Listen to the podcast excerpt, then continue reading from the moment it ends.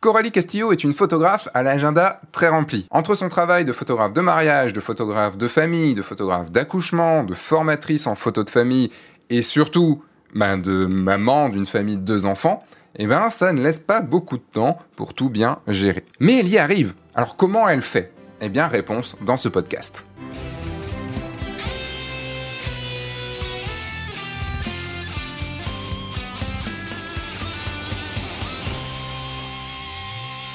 Bonjour, je suis Sébastien Roignan et vous êtes bien sur le guide du photographe de mariage, le podcast qui va vous donner les clés pour prendre votre indépendance et vivre de votre passion la photo, et plus particulièrement la photo de mariage. Cette semaine, j'ai le grand plaisir d'accueillir Coralie Castillo. J'ai connu Coralie lors d'un workshop famille qu'elle anime avec Kathleen et Emily. Alors non, je n'ai pas prévu de me reconvertir. Elles avaient juste besoin de quelqu'un pour parler de Lightroom. Eh bien, J'étais là.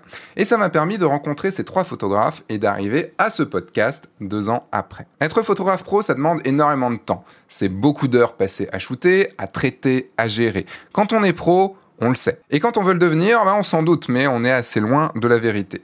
Et c'est encore pire lorsqu'on doit cumuler cette activité avec le fait d'avoir une famille. Alors bon, moi c'est vrai, j'ai pas de souci, j'ai pas besoin d'aller chercher les chats à l'école et les emmener au centre aéré, mais Coralie a deux enfants. Et pourtant, elle réussit même à se prendre deux semaines de vacances en été tout en continuant à faire des mariages. Et même récemment, elle s'est lancée dans la photo d'accouchement. Alors ça paraît anodin dit comme ça parce que c'est quelques heures de quelques heures passées, mais ce n'est pas comme si la future maman savait exactement lorsqu'elle allait accoucher. Il faut donc que Coralie se tienne prête 24 heures sur 24. Alors comment elle fait pour tout gérer et tout de même avoir une vie équilibrée? C'est entre autres ce qu'on va voir dans ce podcast, en plus de sa façon de communiquer, en plus de sa façon de créer un lien avec les mariés sans même les rencontrer avant le mariage, comment elle a réussi à ne pas avoir l'impression de toujours dire la même chose lors de ses rendez-vous de vente? C'est vrai qu'on pourrait avoir toujours le même discours et s'ennuyer et se lasser à force. Donc comment elle fait pour gérer son travail de photographe pro et de maman? C'est quoi être photographe d'accouchement et comment ça se passe? Comment on peut être végétarienne sur des mariages? Qu'est-ce que ça implique? Qu'est-ce que est-ce que ça crée des problèmes? Et également parler du workshop famille. Voilà, on va parler de tout ça dans ce podcast avec Coralie Castillo. Avant cela, eh bien, vous savez, vous pouvez laisser une évaluation sur ce podcast, surtout sur Apple Podcast, une évaluation 5 étoiles avec un commentaire, avec un commentaire gentil, ça me fait toujours très très plaisir. Et en lien, vous avez aussi accès à deux formations gratuites de 7 jours, une sur comment trouver vos premiers clients et l'autre sur comment photographier des moments vrais lors des mariages. Voilà. Et donc pour commencer euh, ce podcast, tu enfin tu ne sais pas, enfin tu l'as entendu mais tu ne sais pas trop qu'il y a un rituel qui est le, pitch elevator. Donc, est-ce que tu sais ce que c'est un pitch elevator? Alors, euh, j'ai cru comprendre euh, en regardant le dernier podcast hein, et euh, j'ai vu aussi que la personne interviewée avait habilement détourné le, truc et j'avais trouvé ça génial parce que je déteste cet exercice. Donc. Eh ben oui, mais je me suis fait avoir une fois, je vais essayer de pas me faire avoir deux fois. Donc, est-ce que tu peux me donner ton, enfin, si j'étais un de tes un potentiel client, est-ce que tu pourrais me faire donc euh, ton pitch elevator, s'il te plaît, ou ton elevator pitch, pardon bah, en fait, euh, je fonctionne différemment euh, à chaque rendez-vous et je m'adapte vraiment à chaque à chaque couple de mariés que je rencontre. Donc là, imagine que tu les rencontres dans un ascenseur et que tu as peu de temps pour leur parler. Tu vas essayer de me coincer. non, en fait, le truc c'est que souvent, lorsqu'on arrive à, à l'étape du rendez-vous, on va dire que pas à 100%, mais à 80-85%, j'ai de grandes chances de signer mes clients. Euh, donc en fait tout ce pitch là généralement euh, je le fais un peu bah, déjà par écrit, je communique beaucoup avec eux en amont par mail et je leur montre beaucoup de choses aussi avant le rendez-vous. pourquoi? Parce que j'ai pas envie de perdre des heures et des heures et des heures en rendez-vous. voilà, moi je peux me rendre disponible pour mes prospects, pour mes clients, et c'est normal hein, qu'on ait besoin de se rencontrer et, et surtout de, de, faire connaissance. Mais, euh, mais c'est vrai que j'essaie de, de, bien, de bien voilà, boucler les choses en amont mmh. pour perdre le moins de temps possible. En tout cas, me rendre compte qu'après le rendez-vous, qu'après deux heures de rendez-vous, où t'as rien lâché, où t'as tout donné, ils disent bon, ben, on va réfléchir. Perso, enfin, perso, moi, ça me fane, en fait. Donc, euh, donc, euh, donc, t'essayes encore de détourner la réponse. Exactement. bon, on va. Parce qu'en fait, l'idée, c'est de pouvoir aussi, pour les gens qui te connaissent pas, de, qui te connaissent pas, de pouvoir euh, te, comment dire, de savoir exactement, enfin, rapidement l'activité que tu fais. C'est aussi le but de cette question.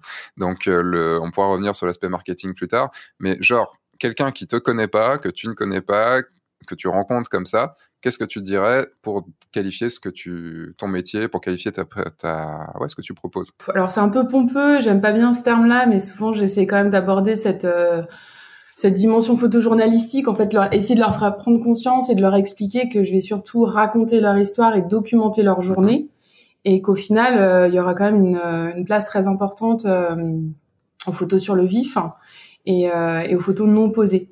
Euh, ça, c'est très important. Euh, bon, je pense qu'aujourd'hui, euh, on est quand même très très nombreux à proposer à proposer ça.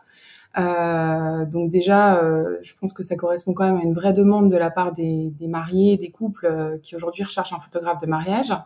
après, moi, c'est vrai que j'essaie toujours de raccrocher les wagons sur le côté un peu émotionnel et connexion. parce que c'est très souvent pour ça que les gens viennent me voir moi. Euh, c'est ce que je mets en valeur sur mon site. C'est vraiment la connexion entre les gens, euh, le côté euh, émotion, émotionnel lorsqu'ils voient des images. Et c'est aussi un, point d'accroche qui est assez facile pour moi puisque je leur envoie généralement un diapo best-of où je présente mon travail. Donc j'ai travaillé un petit peu dans ce sens-là. Et, aussi des exemples concrets de diapos qui racontent l'histoire d'une ou deux journées de mariage. Et, euh, et voilà, j'arrive. Alors, j'arrive un peu en terrain conquis quand j'arrive en, en rendez-vous, c'est-à-dire que quand je sens qu'ils sont pas intéressés, je vais pas à tout prix euh, provoquer le rendez-vous pour essayer de les convaincre. Euh, tu vois, soit il, soit ça, soit ça colle et ça matche bien et on est, on va s'entendre et on va se comprendre. Mais je sais pas à moi de les convaincre en fait les gens te connaissent, enfin, pour vraiment parler mariage, on parlera de famille, euh, mhm. accouchement et tout ça après. Euh, pour la partie mariage, les gens te, les gens arrivent comment, enfin, te connaissent comment? Via du bouche à oreille, via tes réseaux sociaux? Plein de, plein de sources différentes. Il y a pas mal de bouche à oreille. Euh, d'anciens clients aussi qui me qui me recommandent, euh, de gens qui m'ont vu bosser sur des mariages. Mhm. Euh, j'ai aussi, ben, ça fait un petit moment aussi que je tourne euh, sur Lyon en région lyonnaise, donc je connais pas mal de d'endroits, de châteaux et de domaines qui aussi sont des prescripteurs pour pour les mariages. Et il y a aussi le réseau qui sur Lyon fonctionne très très très bien. Euh, puisqu'on est on est nombreux, mais euh, au-delà d'être des, des, des, concurrents, on est surtout des, des amis. Tu parles du réseau de photographes. Je parle du réseau de photographes, tout à fait, ouais, de, de ce fameux gang des Lyonnais, euh, euh voilà, où, où, on bosse vraiment comme des comme des potes plutôt que comme des concurrents, et on se recommande beaucoup les uns les autres sur nos doublons. Donc donc ça peut venir de plein plein de choses différentes, pas mal de recos. Euh, les domaines, euh, un petit peu Internet, parfois Instagram, c'est rare, mais ça peut arriver, euh, et le bouche à oreille. Et donc à ce moment-là, les gens, enfin, il y a tous ces, toutes ces façons de te connaître là, les gens passent forcément par ton site pour te contacter ou genre arrivent à avoir ton numéro de téléphone et t'appellent directement Enfin, comment 90% c'est via le site. Ok. Euh, parce que je pense que naturellement, avant de contacter quelqu'un, les gens ont envie de voir en fait euh, à quoi ça ressemble, hein, tout simplement. Mm. Ça colle, ça colle pas. Euh, mais oui, euh, la plupart du temps, ils, ils ont d'abord fait un saut sur mon site et me contactent via le formulaire. du site.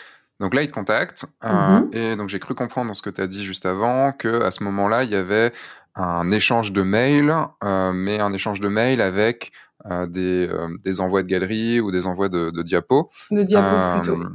Comment comment ça se passe? Il y a un gros échange de mails? Enfin, il y a plusieurs mails qui qui, qui sont échangés ou c'est non généralement c'est assez rapide. Le formulaire de contact, je leur demande des infos euh, un peu précises. Je leur demande de me décrire un peu leur projet, euh, évidemment la date, le lieu. Euh, enfin voilà. Donc souvent c'est assez succinct dans le formulaire. Après tout de suite, je rebondis et je leur dis parlez-moi de vous. Euh, parlez-moi de vous, parlez-moi de cette journée, parlez-moi de ce qui est important pour vous. Et moi, je me présente aussi, euh, j'ai mon petit pitch. Euh, euh, voilà. Ah, tu l'as quand même ton pitch. je suis photographe euh, depuis euh, quelques années. alors pour pas faire dinosaure, j'évite de, de, donner le nombre d'années, tu vois, parce que c'est toujours la problématique, tu sais, quand tu bascules du côté obscur, tu sais, de la, de la quarantaine, faut, faut quand même imaginer que nos clients, eux, ils vieillissent pas avec nous, quoi. Ils ont toujours le même âge. Donc, euh, donc voilà, j'évite de dire que ça fait 15 ans, euh, mais ça fait de nombreuses années. Euh, et voilà. Et je suis très expérimentée. et je leur explique effectivement que, que je travaille euh, sous forme documentaire et que je laisse vraiment une part très importante de mon travail sur la connexion et les émotions. Mmh. Et ensuite, je balance le beau diapo qui va bien tout ça dans le même mail. Ouais, exactement. Je leur demande de me parler d'eux. Euh, je leur parle un petit peu de moi, de mon travail, de ma vision en fait, euh, ce qui, ce qui, ce qui peuvent s'attendre à, à, avoir avec moi, mhm. euh, le diapo. Euh, je refais un lien vers mon site, euh, vers la, les différentes collections de reportages. S'ils n'ont pas demandé le prix, je l'indique pas. Et mhm. s'ils m'ont demandé quel était mon prix, je mets un à partir d'eux. D'accord. Comme ça, Y a ça pas les. De... Euh, tu, tu décides même pas de mettre un à partir. En fait, moi j'ai des gens qui me demandent pas le prix, mais je mets toujours un à partir d'eux. Euh, genre un petit, tiens, une petite, juste une petite indication tarifaire avant le rendez-vous, juste pour être sûr de pas à la fin du rendez-vous dire ah oui, bah, en fait non, on avait 500 euros de budget. Ah, ah bah, mince. Dans tous les cas, avant de les rencontrer, ils, connaissent mes tarifs, ça c'est certain. Tes tarifs en entier ou, ou ton à partir d'eux? Un à partir d'eux, ou alors je donne une fourchette parce que souvent ils me donnent, euh, ils disent voilà, on aimerait une présence de telle heure à telle heure, donc je sais que ça correspond pour moi à telle collection de reportages. Donc mhm. je vais dire pour cette pour ce temps de présence là, il faudra compter. Euh, euh, tant d'euros. Euh, mais euh, effectivement, s'ils demandent pas les tarifs, c'est que je pars du principe que ce sera pas ça le, levier de décision. évidemment, s'ils demandent quels sont vos tarifs, euh, je vais pas leur faire perdre leur temps et je vais surtout pas me faire perdre mon temps à moi. Hmm. Donc, je vais leur indiquer. Tu, toi, tu commences à partir de combien?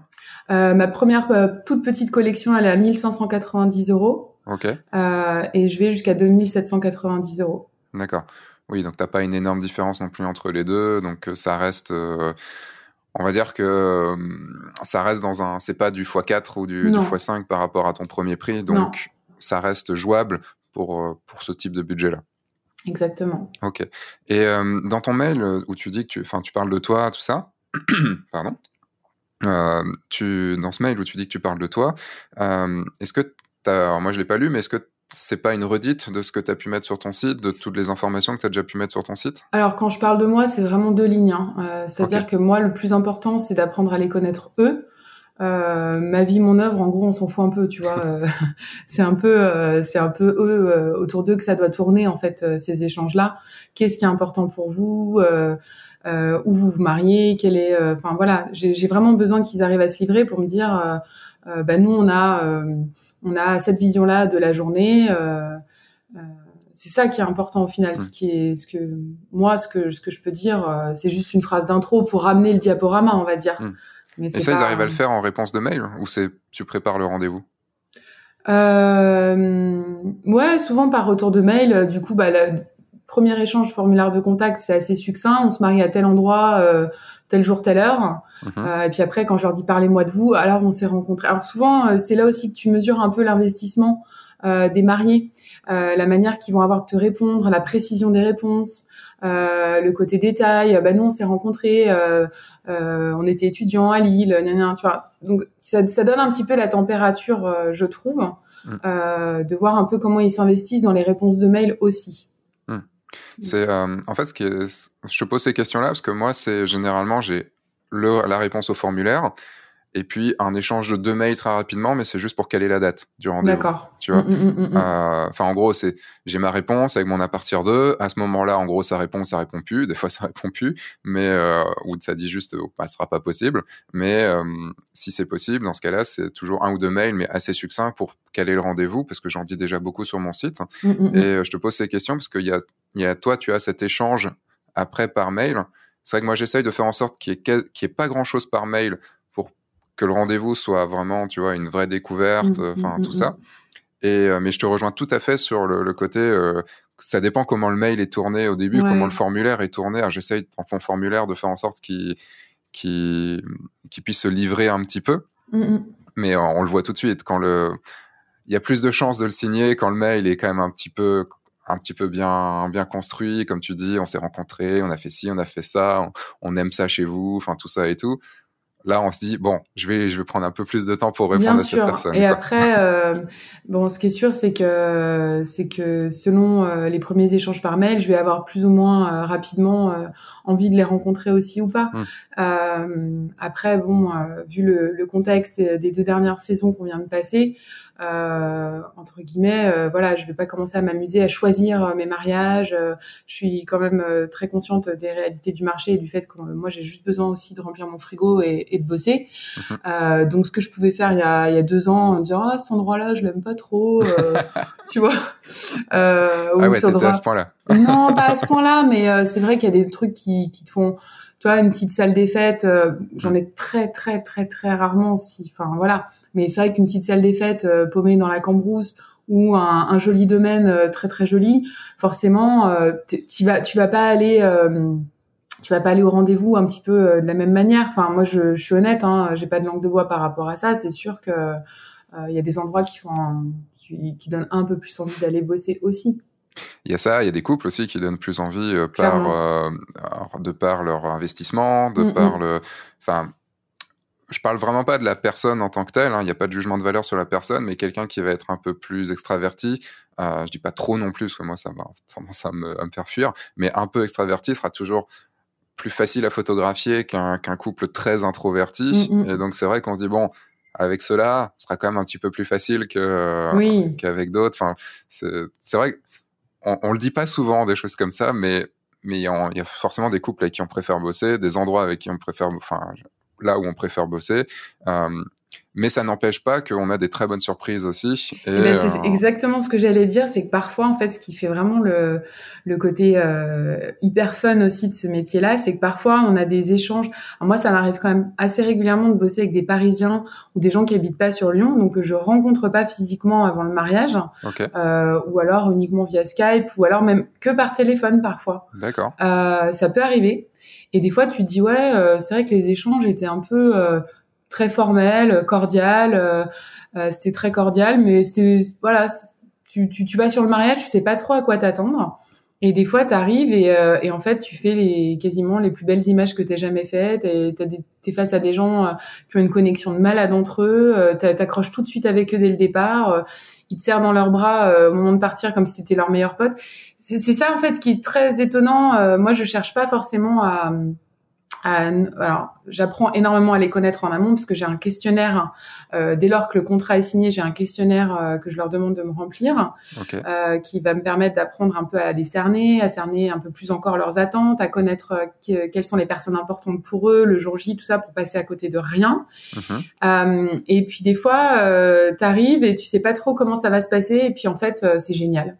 Donc, et des fois, tu avais une super connexion avec des gens où tu avais l'impression que ça se passait, c'était hyper cool. Et le jour J, bah, c'est, c'est moins fluide. Donc, ouais, est-ce que tu euh, les vois avec leur famille Ils sont peut-être différents aussi ouais, avec leur famille. complètement. En fait, mm. moi, j'essaye surtout de me conditionner pour arriver sans aucun a priori. Mm. Euh, parce que euh, l'expérience a montré que parfois tu t'emballes un peu sur un lieu, sur une robe, sur un machin, et en fait tu vas te faire chier toute la journée. Euh, et puis des fois tu es sur un truc euh, qui a l'air euh, assez quelconque en apparence et où tu vas vivre euh, une journée euh, vraiment géniale. Hmm. Donc vraiment le côté sans a priori, c'est un peu c'est un peu le leitmotiv maintenant quand je vais sur un mariage quoi. C'est ça qui est assez dingue et j'essaye de prévenir aussi un petit peu mes, mes mariés de ça, c'est que on aura beau, c'est pas parce qu'on prévoit le truc, enfin tu sais il y a beaucoup de mariés qui prévoient le truc à fond, le mariage à fond et qui hmm. disent ça va être ci, ça va être comme ça, va y avoir cette ambiance et tout. Je dis wow wow wow, on sait pas. Ça dépendra d'énormément de choses et euh, moins vous projetez de choses, plus ça se passera bien. Et ça. rejoint ce que tu dis sur le fait de pas projeter de putain je vais faire telle image, je vais faire telle image, ça va être trop chouette, j'ai vu ça en plus sur le site et tout. Et en fait non, tu n'y arrives pas parce que juste il y a pas le il y a pas le, truc qu'il faut à ce moment-là, mais tu feras autre chose. Et aller sans attente, je pense que c'est ça te permet d'arriver un peu frais en fait. Hmm. Et de pas euh, de voilà de pas avoir de projection euh, trop forte pardon, sur un lieu, sur, euh, sur une cérémonie, sur. Euh, voilà. Hmm. C'est vrai que j'avais jamais euh, pensé vraiment à ça. C'est quelque chose que je fais moi sur mes workshops, c'est-à-dire que quand donc du temps où on pouvait vraiment faire des workshops, ça hmm. revient un petit peu là, mais c'est, ça a été pendant un moment un peu compliqué. je fais toujours en sorte de, de, ne pas aller voir le travail de mes élèves, enfin de mes futurs élèves, parce que je ne veux pas d'a priori parce que je, je sais qu'en fonction des photos et tout, je vais très facilement me faire un, un enfin, avoir un a priori dessus. Et, euh, et, je préfère rencontrer la personne avant, rencontrer ce qu'est la personne avant de rencontrer son travail, hein, parce que la personne est là normalement pour évoluer dans son travail, et donc euh, c'est la personne qui m'intéresse et pas son travail avant la formation. Alors nous, on fonctionne pas du tout comme ça au niveau du workshop famille, mais pour plein d'autres raisons. Mm. C'est qu'en fait, on est vraiment là pour répondre à des attentes très précises de la part des stagiaires et de les faire euh, progresser sur certains points très particuliers. Mm-hmm. Et on leur demande vraiment de, de nous de nous filer pas mal d'images, des galeries, euh, leur site internet avant de venir. Donc on est obligé. Euh, mm. Ça fait partie du deal nous quand on a des stagiaires sur le workshop famille. Et là où je te rejoins, c'est que j'essaye toujours, hein, euh, et à mon sens c'est très important, de dissocier euh, euh, la personne de son travail. Parce qu'en fait, le travail fait pas la valeur d'une personne, et c'est pas parce qu'une personne est géniale qu'elle va super bien bosser. À l'inverse, c'est pas parce qu'elle bosse pas bien mm. euh, que c'est pas quelqu'un de génial.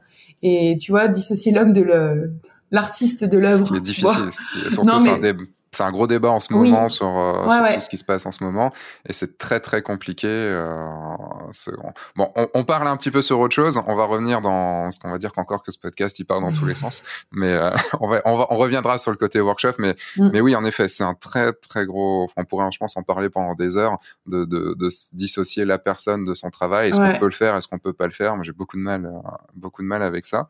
Alors, on revient sur le. Mais moi, j'ai, moi, ouais, enfin, vas-y. Non, vas-y. Juste pour rebondir, c'est que parfois euh, j'admire énormément le travail de quelqu'un, mhm. mais je vais jamais dire que j'admire une personne en fait. Mhm. Je vais toujours dire euh, j'adore le boulot de cette personne-là parce que euh, l'expérience a montré que des fois je rencontrais la personne derrière et que je me rencontrais, je me rendais compte que j'aimais pas du tout, mhm. en fin de compte, qui elle était humainement.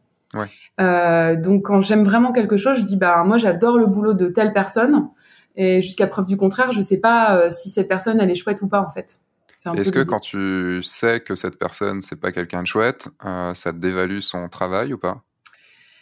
Forcément, euh, forcément, je vais voir les choses différemment, mais euh, mais non, en fin de compte, le boulot, il est, c'est le boulot, quoi. Hmm. moi, j'ai un exemple très précis en tête, évidemment que je ne citerai pas. Oh. bah non, bah non. Mais voilà, les photos, elles sont juste à tomber par terre, et c'est vrai que j'ai été assez déçue en fait quand j'ai rencontré, et pas qu'une seule fois, deux ou trois fois, j'ai eu l'occasion de rencontrer cette personne et je me suis dit, oh merde, il y a un tel décalage euh, entre ce mm. qu'elle, ce que cette personne montre et, euh, et ce qu'elle est dans la vie que ça m'avait paru euh, totalement fou en fait. Mm. Et c'est pas grave, elle continue, cette personne continue à faire du super beau boulot à mes yeux, mais c'est vrai que j'aurais pas envie d'apprendre à la connaître. D'accord. Alors que moi, c'est euh, c'est vraiment quand je sais que quand j'ai rencontré une personne et que et que je sais que en fait c'est c'est un ou une grosse connasse ou un connard un gros mmh, mmh, connard mmh, euh, je je peux plus. Je, ouais, ouais, je vois ce que tu veux dire. Ça me ça me ça me débecte et euh, et en gros je trouve que le travail n'est plus honnête tu vois. Ouais. C'est euh, si tu as une personne par exemple qui qui prône euh, tu vois dans ses photos et tout le, le lien le, le, la bienveillance tout ça et tout et qu'au final dans, son, dans sa personnalité, elle n'est pas du tout bienveillante, euh, bah, en fait, je me dis, il y a une non-concordance et euh, il y a une non-cohérence, tu vois, dans mm, tout mm, mm. ça. Et, euh, et, ça, ça va me permettre de revenir, de, de revenir dans les rails. je cherchais, tu vois, le, c'est tout le truc du podcast, c'est de trouver le, le, truc qui revient comme ça, c'est ça, sur cette cohérence. Et, et du coup, ça me fait, il y a une question que je voulais te poser juste avant ce, ce, cette digression le, tu parles de, que tu, des fois tu n'as pas rencontré euh, tes, euh, tes mariés avant, enfin avant le mariage, tout ça. Et euh, tu me parlais avant de, du fait que dans tes photos, il y avait vraiment le côté, le lien, le, le, le, enfin, le documentaire, de, de, de, documenter ce lien de ce qui se passe, tout ça et tout. et j'ai vu sur ton site aussi que une, un gros, le gros de ton travail, c'est de, créer ce lien. Mmh euh, comment tu comment tu arrives à ne pas rencontrer euh, ou à ne pas vraiment, ne serait-ce que faire de visio avec euh, tes, avec tes clients? Parce que moi, ça me paraît inconcevable, tu vois. Enfin, j'ai une mmh obligation de rencontrer mes mariés avant de, ne serait-ce que par une séance photo, de les rencontrer avant le mariage parce que j'ai besoin en fait qu'on se rencontre vraiment physiquement, même si la visio c'est bien, de se mmh rencontrer physiquement pour créer ce lien. Donc comment tu arrives à gérer ça? En vrai, ce qui est important, c'est pas le lien qu'on va avoir euh, ensemble tous les trois. C'est le ce qui va être important euh, le jour J, c'est de documenter le lien qu'ils ont tous les deux et surtout le lien et la connexion qu'ils ont avec les gens qu'ils aiment. Ok, tu parles de cette euh, connexion-là. Ah ouais, moi, enfin, j'adore les gens. je pense que si on n'aime pas les gens, on n'est pas forcément très bien câblé pour faire des photos de mariage et pour être dans des jours aussi importants. Mais en fait, je vais, je vais m'investir euh, vraiment avec eux dans le sens où je vais les accompagner pour préparer leur journée. Ce questionnaire, ce fameux questionnaire dont je te parlais, il est super important pour moi parce que quand j'arrive, je veux savoir combien il y a de grands-parents, euh, s'ils ont encore leurs parents, s'il y a des personnes qui sont décédées, s'il y a des gens qui peuvent pas se piffrer, s'ils ont des beaux-pères, des belles-mères, des, demi-frères, des demi-sœurs, euh, si, ça, si elle est plus proche de sa cousine Marie que de sa propre sœur. Ça, c'est super important pour moi de le savoir. Mais en fait, simplement, c'est de la matière pour que le jour J, en fait, j'ai pas besoin de me poser la moindre question et que j'arrive à, à, assembler le puzzle très très vite dans ma tête pour que toutes ces questions-là, je me les pose pas le jour J, en fait.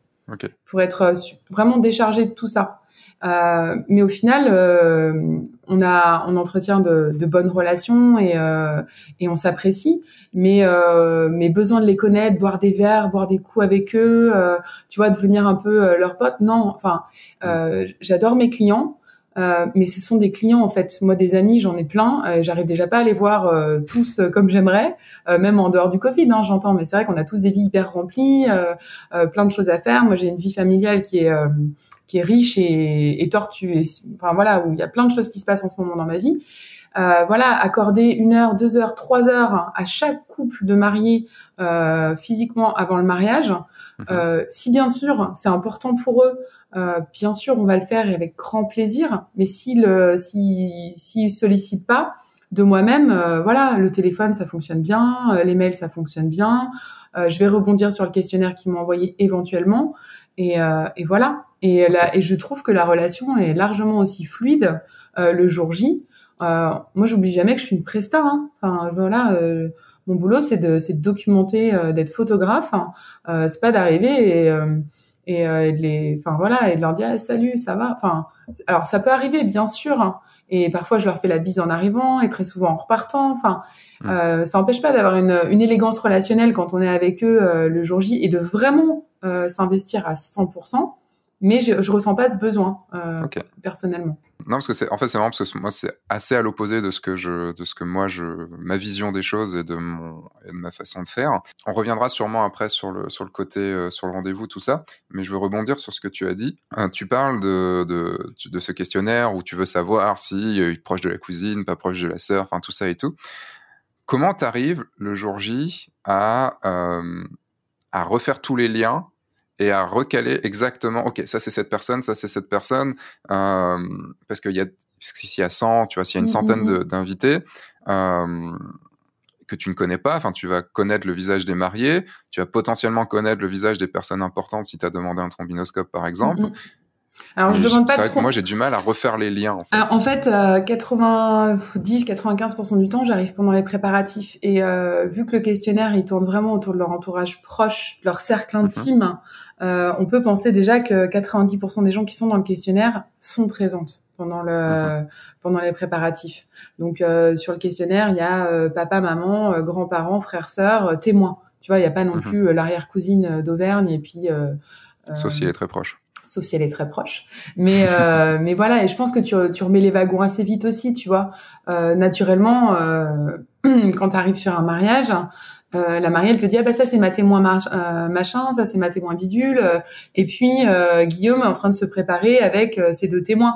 Donc je veux dire, à un moment donné, si tu as lu le questionnaire, tu raccroches quand même assez vite les wagons, quoi. Après, moi, le fait de savoir qu'il y a des grands-parents, c'est super important pour moi, parce qu'il est évident que je vais pas partir du mariage sans des photos des grands-parents.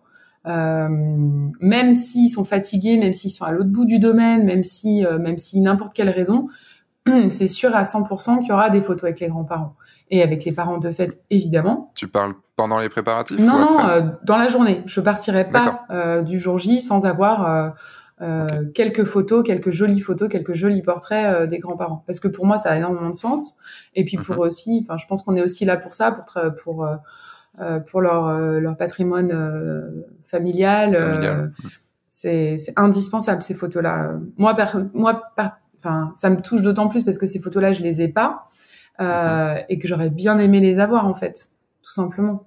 J'ai entendu beaucoup de, de photographes euh, parler de qui trouvaient dans, dans leurs prestations en photo, donc orienté mariage, mais ça peut être sur d'autres choses, des choses qu'ils n'avaient pas forcément dans la vie ou qui, qui manquaient, dont ils manquaient aussi dans la vie ou qui avaient manqué, peut-être comme toi avec ces photos de, des grands-parents.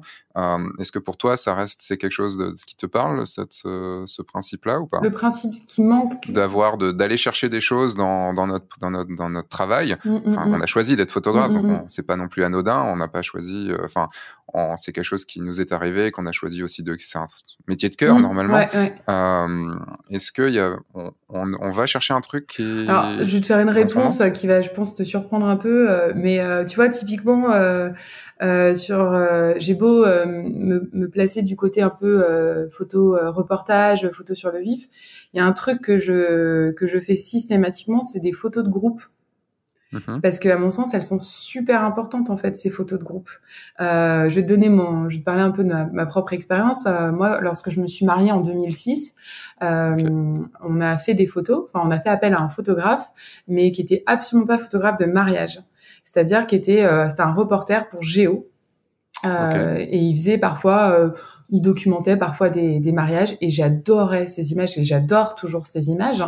Euh, donc il est venu avec son, son boîtier Leica euh, argentique, il nous a livré des planches contact et des tirages en noir et blanc, mais il y a strictement aucune photo posée. Et le contrat, le postulat, il était clair, il était net et ça me convenait mais parfaitement.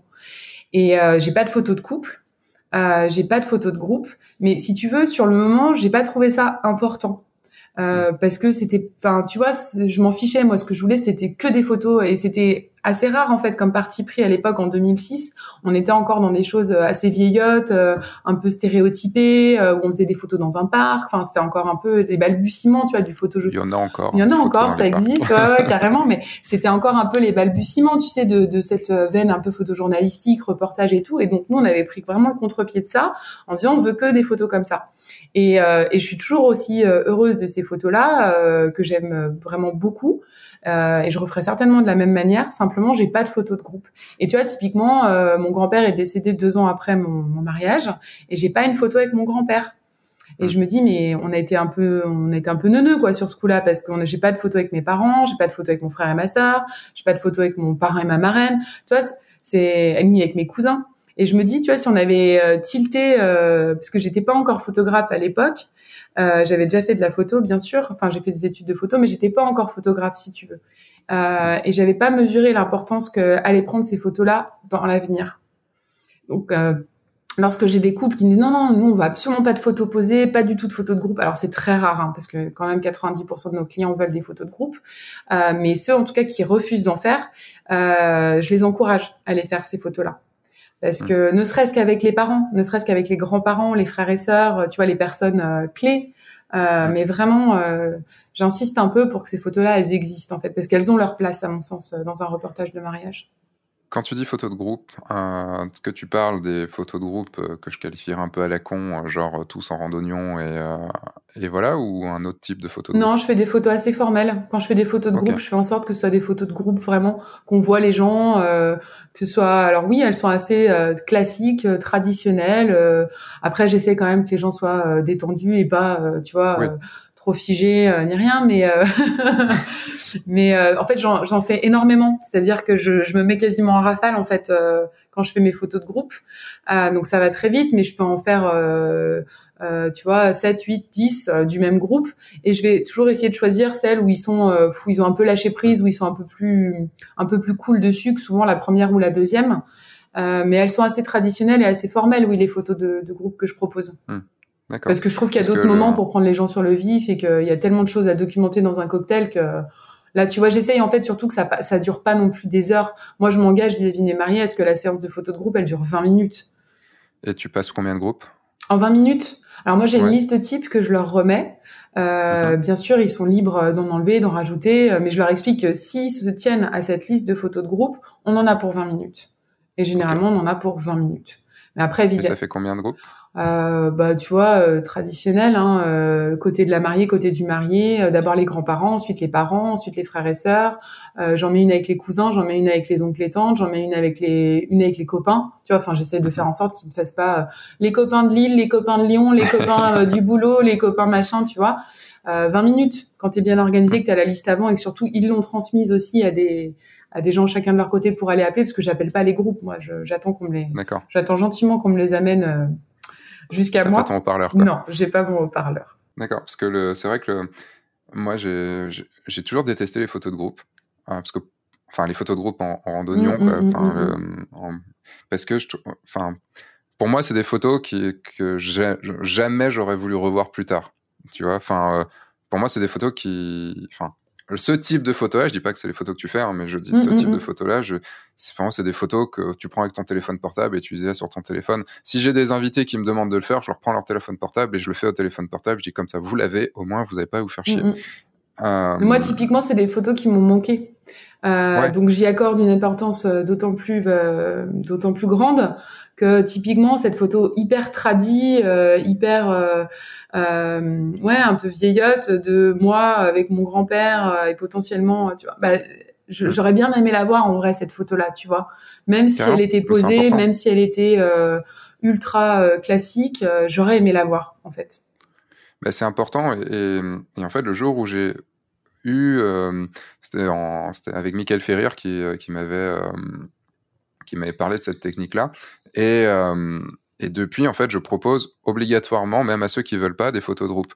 Mais je fais que trois photos de groupe, mais des photos de groupe très posées, mmh, mmh, c'est-à-dire mmh, très travaillées, qui sont des vraies photos de famille. que tu pourrais encadrer, qui ont une vraie valeur ajoutée. Enfin, j'ai une vraie valeur ajoutée à les faire. Des portraits. C'est un, ouais, c'est un portrait de famille on peut appeler ça. C'est euh, les gens bien disposés, avec dans un bel endroit, tout ça et tout.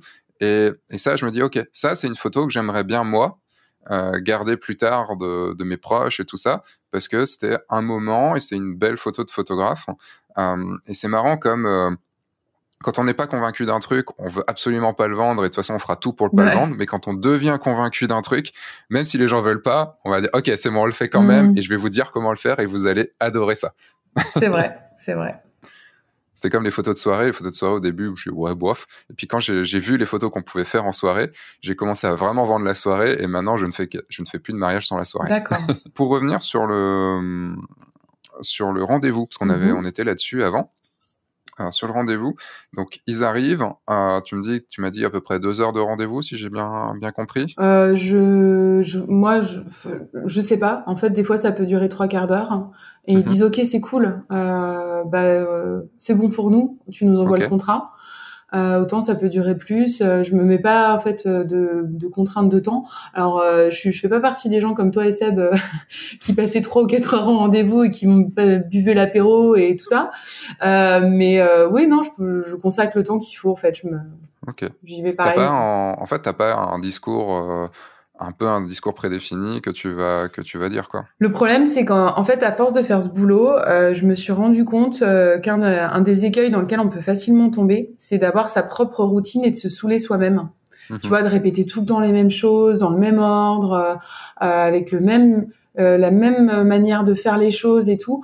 Et je trouve qu'on perd tellement en spontanéité et en fait je me fatiguais moi-même en fait je me saoulais, je me dis putain, mais ça, je l'ai. des baffes, quoi. Ouais, c'est ça. Je, ça, je l'ai dit au couple de la semaine dernière et je l'ai dit au couple de la semaine d'avant. Et, et en fait, à un moment donné, t'es plus crédible et parce que t'y crois plus toi-même, en fait. Hmm. Donc, euh, c'est vrai que j'ai un petit peu, euh, j'ai un petit peu euh, essayé de, de rafraîchir tout ça.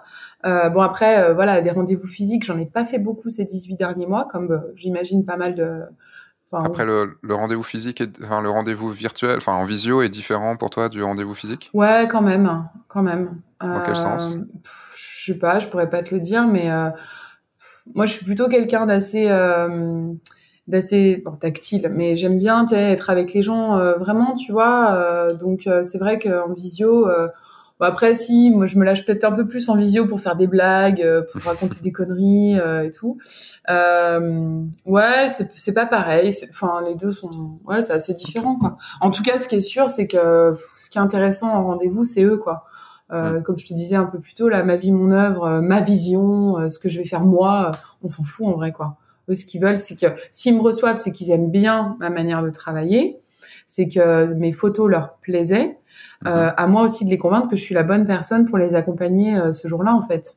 Euh, Comment tu fais ça sans parler trop de toi En fait, je vais surtout leur expliquer de, de, de, je vais surtout essayer de les leur expliquer ce qu'ils vont ce qu'ils vont avoir avec moi en fait, l'accompagnement en amont, le fait que je vais apprendre à les connaître, le fait que le jour J, ben moi je suis hyper discrète, euh, que du coup, euh, enfin voilà, après que je livre les photos dans tel délai, euh, que, euh, enfin voilà, je, je, vais essayer de leur faire comprendre que ben cherchez plus les gars quoi, vous avez la, la bonne personne en face de vous. Mais euh, te dire comment, euh, ça, ça me paraît un peu un peu compliqué en fait. Ça se fait assez naturellement. Euh, le feeling est important de toute façon. Tu sens vite les gens avec qui tu as envie de bosser. Et puis je pense que je pense que les gens sont assez vite quand j'arrive s'ils ont si on est câblé pour s'entendre et si ils ont envie que je sois leur photographe ou mm. pas en vrai. Pour avoir une idée, tu fais, euh, tu fais combien de mariages par an? J'en fais une quinzaine, entre 15 et 20. Alors, hors Covid, évidemment. Hein, euh, euh, vrai on va dire en année normale, quoi. En année normale, on va dire la, la moyenne, c'est 18 à peu près, tu vois. D'accord, oui, donc c'est quand même un bon chiffre. Et, et tu fais combien de rendez-vous Enfin, tu disais que tu signes à peu près 80-90% de tes rendez-vous. Ouais. Donc tu fais environ 20-25 25 rendez-vous au max, quoi. À peu près. Ouais, ouais, c'est ça. Après, je te dis, ouais, quand je quand j'ai rendez-vous, souvent je signe. Après, j'ai beaucoup plus de demandes de devis euh, qui sont soit sans réponse, euh, soit non merci, c'est trop cher, soit bah du coup on a préféré quelqu'un d'autre, euh, tu vois. j'ai bien évidemment beaucoup plus de mails que ça, mais des rendez-vous vraiment soit Skype, soit physique, oui, ça tourne ça, une vingtaine. Sur le côté de se de se, de se saouler soi-même, ça m'est pas encore arrivé.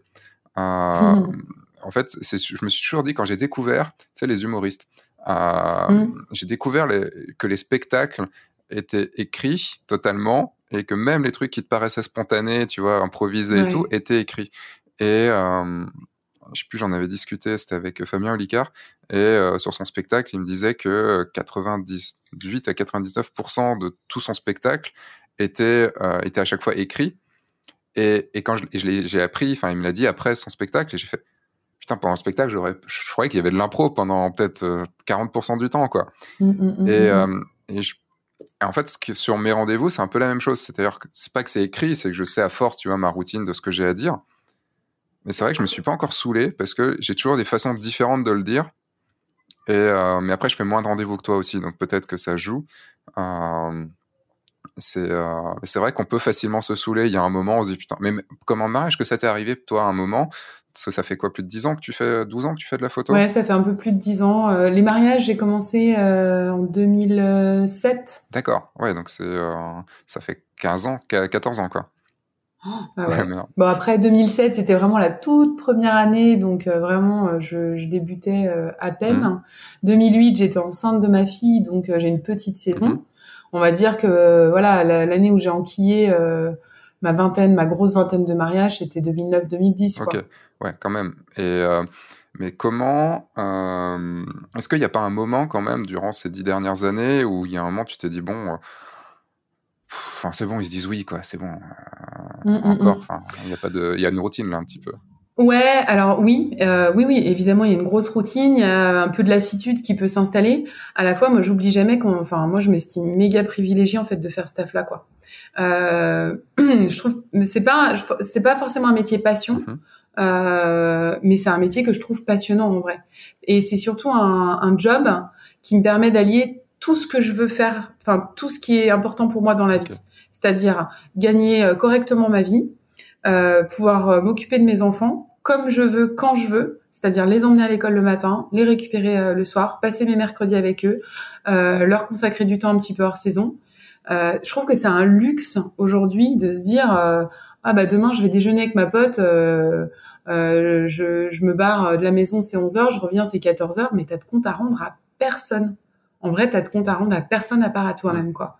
Et ça, je trouve que c'est un luxe aujourd'hui, mais juste mais tellement précieux que c'est tout, tout, tout ce qui est autour en fait de, cette photo de mariage que je trouve et de la photo en général que je trouve génial en fait. pour, pour le coup, euh, voilà. Bah, tu, tu, me permets d'aller sur une, sur une transition parfaite, puisque euh, y a, je suis totalement, totalement d'accord avec toi.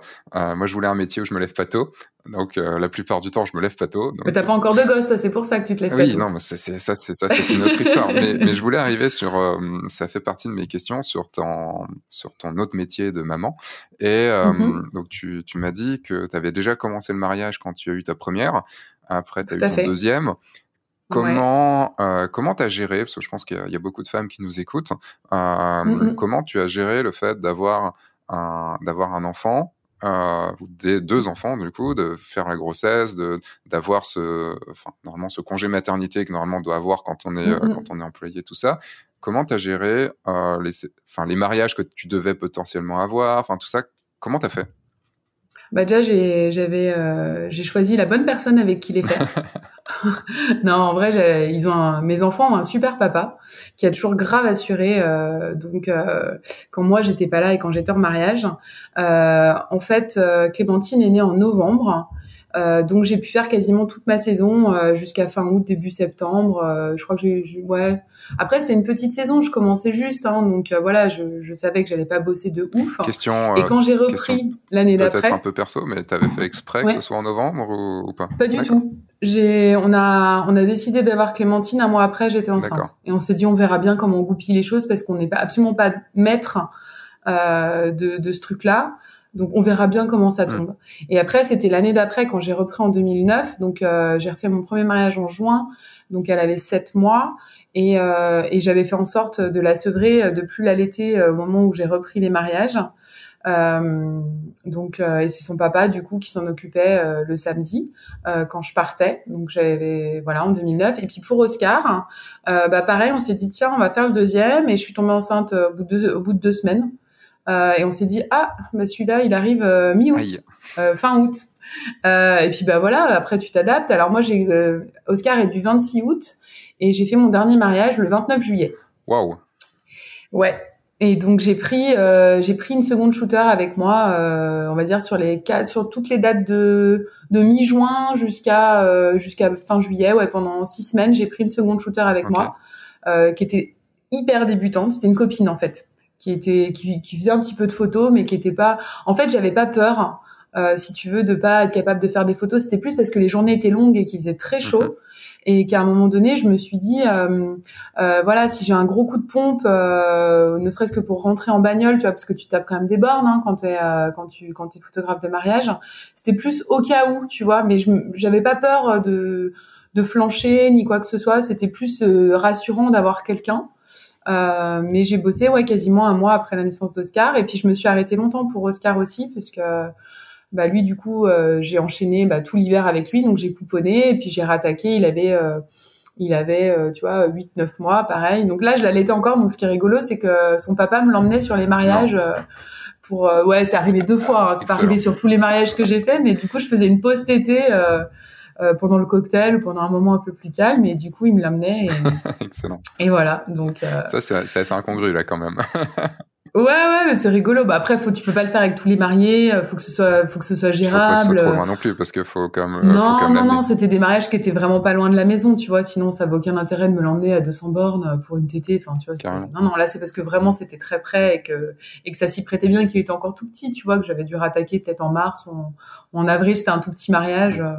Et que lui était encore petit, tu vois, pour, euh, Avais, euh, passer au biberon. Parce que neuf mois avant, euh, ben, du coup, tu sais pas non plus. Donc, tu sais à peu près, vraiment huit mois, on va dire huit mois, sept mois et demi, huit mois avant. et tu n'avais pas de mariage qui était calé après? Si, j'avais des mariages en août et en septembre. Mhm. mais vu que du coup, moi je fais pas partie des gens du tout, du tout superstitieux qui disent oh là là, je vais attendre trois mois, euh, tout ça, avant de prévenir mes clients et tout. Je dis, il arrivera ce qui arrivera. Mais en tout cas, sachez les gars, ben j'avais trois dates à décaler, donc c'était pas non plus, euh, tu vois, toute une saison à, à, à, décaler. Puis quand tu préviens les gens euh, huit mois à l'avance, un an, enfin. Puis pour une raison comme celle-là, c'est aussi, c'est aussi un peu différent. Ouais, tu vois, j'ai pas attendu le dernier moment pour les prévenir. J'avais bien entendu regardé dans mon réseau, dans mon cercle proche de photographes qui pourrait éventuellement reprendre la main. Euh, sur euh, sur le contrat signé parce que j'avais rien encaissé. En fait, souvent moi j'encaisse que l'année N. Euh, je signe le contrat et puis je commence à encaisser l'année l'année en cours.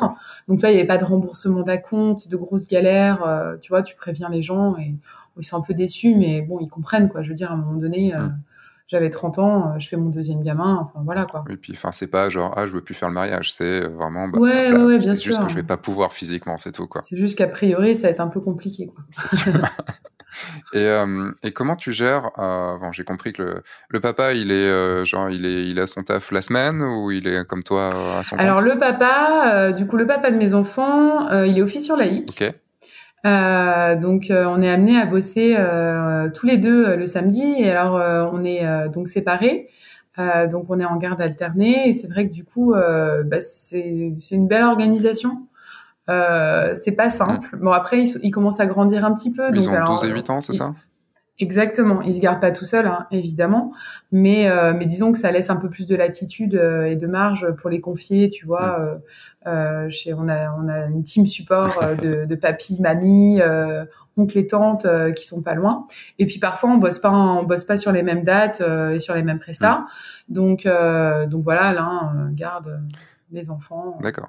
Et il a une activité professionnelle la semaine, évidemment. Et, euh, et, le week-end, du coup, bah, il est. Ah oui, c'est double, double peine, quoi. Ouais, double casquette. double casquette. Le fait de pas être là le samedi, euh, parce que généralement le samedi c'est quand même le jour des activités, donc tu parles, t'es là quand même le mercredi, donc c'est quand même une bonne chose. Mais ouais. euh, si en plus tu peux potentiellement être loin pour un mariage, euh, puisque je sais que tu te déplaces un peu. Euh, donc potentiellement, tu vas rentrer que le dimanche, euh, dimanche après-midi, mm, mm, mm. partir Même le partir le vendredi, des fois, ouais, c'est clair.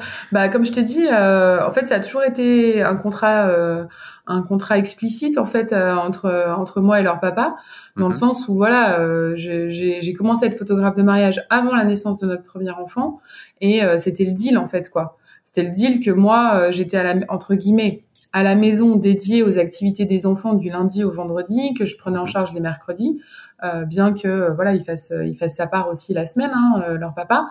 Mais le samedi, bah, j'étais amenée à, à, pas être là. En fait, ça a toujours été normal et naturel parce que ça a toujours été comme ça en fait, si tu veux.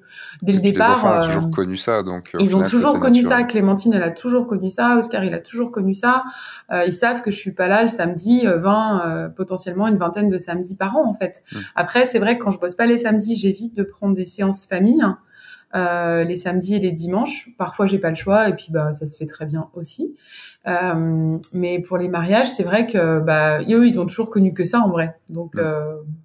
Et qu'est-ce que tu conseillerais, toi qui, du coup, a rencontré pas mal de photographes euh, de famille, tout ça et tout, ouais. euh, et de mariage, comment tu conseillerais des, des, personnes qui ont déjà des enfants et qui se lancent dans ce métier-là? Euh, Donc, c'est des enfants qui sont qui n'ont pas forcément été habitués comme les tiens à, mm, mm, à ce que leur maman soit pas là la moitié des samedis. Ouais. Euh, comment, euh, comment on peut gérer ça? Bah, D'avoir un super conjoint, quoi. oui, bah mais s'il n'y a mais... pas de super conjoint ou ah, que les deux conjoints sont, sont, sont, en difficulté le samedi et tout, enfin, comment, euh, est-ce que c'est, c'est une peur qu'on peut gérer? Enfin, comment, comment amener quelqu'un qui aurait cette peur-là? En fait, moi, j'ai euh, toujours essayé de, j'ai toujours essayé de montrer à mes enfants que, que mon taf, je l'aimais vraiment beaucoup, en fait et que je pars jamais euh, en fait euh, que c'est jamais une contrainte moi quand je pars bosser. Donc ils me voient heureuse en fait quand je pars de la maison.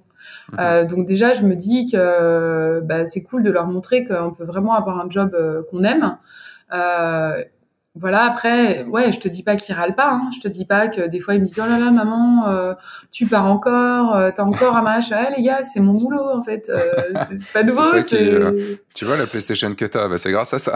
Et tu as tout à fait raison euh, tu as tout à fait raison et des fois des fois ils trouvent un petit peu compliqué des fois que je reparte à 7h 8h l'été pour aller faire des séances famille et je leur dis bah ouais mais vous savez bah je sais pas la visite au futuroscope qu'on va faire euh, euh, le mois prochain, bah voilà, c'est aussi parce que moi j'ai ce boulot-là et que et que c'est mon boulot en vrai quoi. Donc mm. euh, c'est comme ça, c'est pas autrement. C'est vrai que je je sais pas de, de me justifier non plus. Après, moi, je te dis, j'avais la chance et j'ai la chance parce qu'on est toujours des coparents euh, d'avoir un, d'avoir un, le papa de mes enfants bah, qui assure grave en fait quoi, euh, qui a toujours fait sa part, qui s'est toujours levé la nuit, qui a toujours changé les couches, qui a toujours donné des biberons. Euh, voilà, et, et qui a toujours assuré quand moi j'étais pas là. Hmm. Donc euh, après, comment on peut se lancer dans la photo en ayant des enfants en bas âge? Il euh, y a des, des consoeurs, hein, j'en connais, qui bossent, qui ont décidé de pas bosser le samedi et d'ouvrir par exemple leur studio que du lundi, le lundi, mardi, jeudi, vendredi. ça fonctionne. Euh, pas pour du mariage, quoi. Mais... Pas pour du mariage, mais pour du portrait ou du, du posing ou de la grossesse, ça peut fonctionner, je pense. le tout, c'est de trouver le bon équilibre, le bon équilibre entre la vie de famille et puis et puis, il y a des photographes de mariage, par exemple, qui ont décidé aussi de ne pas aller trop loin, de pouvoir rentrer mm. chez, chez, eux le soir, euh, le samedi soir, et potentiellement même pas de faire de soirée. Quoi. Donc, euh, Moi, typiquement, euh, les soirées, je cours pas après, donc je vais jamais faire de forcing pour vendre une soirée, parce que mm-hmm. parce que c'est pas c'est pas mon gros kiff. Donc c'est vrai que rentrer pas trop tard, ça me va bien. J'adore faire des mariages en dehors de la région lyonnaise, mais genre trois fois par an parce mhm. que c'est des petites escapades, parce que j'essaie toujours de joindre l'utile à l'agréable, de me prendre un, un joli endroit euh, et d'en faire vraiment un, un, moment, une parenthèse rien que pour moi, ou euh, aussi d'y inclure euh, ben, euh, mon mari. il y a quelques années, j'ai eu la chance d'aller que Rocio Vega m'emmène en tant que second shooter sur un mariage à Tolède en Espagne. Et je me suis dit, attends, euh, bouge pas, prenons nos agendas, quoi. Là, c'est un peu l'occasion, gars. et du coup, bah, j'ai pris des billets d'avion pour euh, pour Madrid, qui se trouve juste au-dessus en fait de Tolède, parce qu'on connaissait pas Madrid. Je dis, bah mhm. viens avec moi deux jours avant, euh, on visite Madrid, quoi. C'est mhm. trop l'occasion. Donc voilà, j'essaie toujours d'en faire aussi des opportunités. Euh, pour faire des, des, petits breaks et des petites escapades, trois, quatre fois par an, j'adore ça. Après, mhm. tous les week-ends, non. Quand tu as des enfants, c'est pas, surtout d'autant plus maintenant en garde alternée, euh, ça va pas être la même euh, la même simplicité. En tout cas, euh, voilà, moi je, je, suis seule à les gérer quand je quand je suis avec eux désormais, donc euh, c'est plus la même logistique. Et comment tu gères pour les vacances, de, par exemple les vacances d'été, où là en été forcément nous en tant que photographe on est un peu dans notre saison, mmh, mmh, mmh. euh, là où tous les parents normalement réservent leur, leur petit mi-juillet, mi mi-août pour s'entasser sur les sur les plages ça se voit que j'aime pas trop ces, ces moments-là. ça se voit que j'aime pas j'aime pas le sud. euh, non, bah, non, non, moi je viens de Bretagne, tu sais, donc les plages bondées aussi, ça se connaît. Euh, mais je viens du centre Bretagne, donc il y a pas de plage bondée par là-bas. C'est juste que j'aime pas les, les, mouvements de les, les, mouvements les, masses quoi, enfin les mouvements de masse. Euh, moi j'adore mon métier du fait que je puisse partir en hors saison Mmh Total. Mais du coup, avec des enfants, je sais que beaucoup de mes élèves ou des photographes que je connais qui ont des enfants, c'est compliqué parce que bah, il y a les vacances scolaires et donc pour partir en, en, en vacances ou partir à l'étranger ou autre, bah, c'est forcément pendant les vacances et souvent c'est le moment où nous on travaille. Alors cette année, ça va être un petit peu euh, un petit peu particulier parce que c'est la première année où on est vraiment en, garde alternée. Mais par exemple, toutes les autres années, euh, mhm. moi j'essayais toujours de, de caler trois semaines d'affilée euh, au mois d'août. pour pour descendre justement dans le sud parce que on descend toujours dans le sud à cette période-là parce que du coup le papa de mes enfants avait souvent ses vacances au mois d'août mhm. et de deux choses l'une soit j'arrivais à caler un mariage dans le sud à cette période-là ce qui arrivait très souvent euh, que j'arrive à goupiller un mariage vraiment à cheval sur ces, sur ces trois semaines-là pour pas être euh, trois semaines sans faire de mariage, mhm. euh, ou potentiellement deux week-ends, enfin tu vois entre entre trois semaines. Euh, ou alors je remontais, je prenais un billet de un billet de train, euh, il me mettait à Marseille-Saint-Charles, je faisais l'aller-retour et je les laissais en vacances, tu vois, trois semaines dans le sud et moi je remontais pour un mariage. C'est ce que j'ai fait l'été dernier aussi. Euh, mais j'essayais quand même de réserver un, un timing d'au moins trois semaines d'affilée, deux week-ends d'affilée, où j'avais pas de mariage pour être vraiment avec eux, hmm. à défaut de faire un mariage ou à défaut de faire un mariage dans le sud. Et mais, mais c'est vrai que ça peut être une bonne solution. Si en plus, toi, toi je crois que tu disais que tu rendais tes photos sous huit semaines en plus. Oui. Donc tu as le temps derrière de faire ta post-prod. Alors très euh, souvent c'est beaucoup moins que ça, euh, mais contractuellement c'est huit semaines. Comme ça je me laisse euh, cette possibilité-là et cette latitude-là. Avant contractuellement j'étais sur quatre semaines et une année où j'ai enchaîné énormément de mariages, mais vraiment quasiment tous les week-ends pendant euh, huit ou neuf semaines d'affilée. Mhm. Je me suis retrouvée au mois de septembre euh, à gérer un stress en fait hyper désagréable euh, parce que j'avais été en stand-by au mois d'août et que j'avais laissé la post-prod de côté quelques quelques jours, quelques semaines, mhm. et à me retrouver au mois de septembre à quasiment traiter mariage, mariage, mariage. Et j'étais au bout de ma life en fait, ni plus ni moins. Hein. Et je me suis dit ok, en fait, qu'est-ce que je peux mettre en place pour éviter ce stress-là bah, rallonge tes délais, meuf. En fait, à un moment mm. donné, sois logique, quoi. Rallonge tes délais. Euh, après, j'explique toujours à mes clients que je livre au plus juste, c'est-à-dire quand c'est prêt, je livre. Hein. Euh, j'attends mm. pas les huit semaines. Donc potentiellement, il, y a de grandes chances qu'ils aient leurs images avant les huit semaines. C'est un peu la surprise aussi, quand même. Ouais, c'est ça. Mais voilà. leur mail et oh tiens, c'est bon. Non, je fais un petit teasing, je leur envoie un, mail, un, petit SMS la veille souvent. Vous êtes prêts? Ça arrive. Enfin voilà. mais euh, mais je me suis laissé cette latitude là parce que j'ai parce que je voulais plus être dans cet état de euh, de stress horrible au mois de septembre. Euh, voilà. Hmm.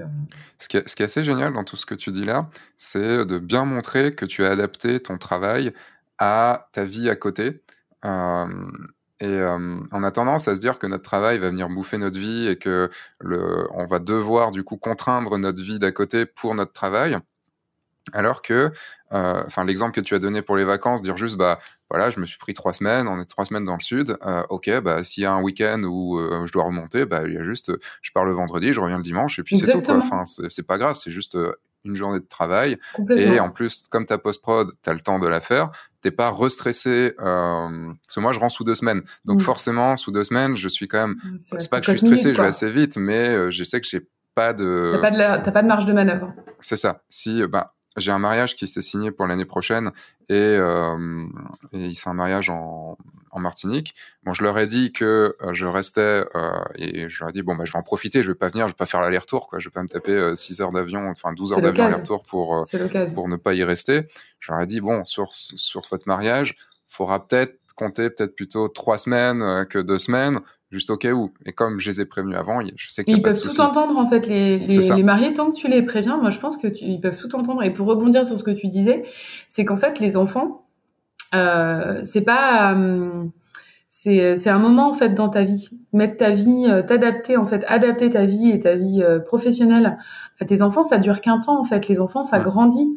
Euh, ils vont finir par par avoir leur week-end avec leurs potes, à grandir, à devenir adultes en, en, un claquement de doigts. Et en fait, c'est ces moments-là, c'est maintenant en fait que c'est important. C'est maintenant qu'ils ont besoin euh, d'un papa, d'une maman, euh, et puis d'un peu de disponibilité. Et c'est vrai que moi, je me suis arrêtée longtemps quand ils sont nés. Enfin, longtemps, tout est relatif, mais tu vois, j'ai allaité Clem pendant sept mois euh, avant de reprendre les mariages. Oscar, je l'ai allaité 13 mois.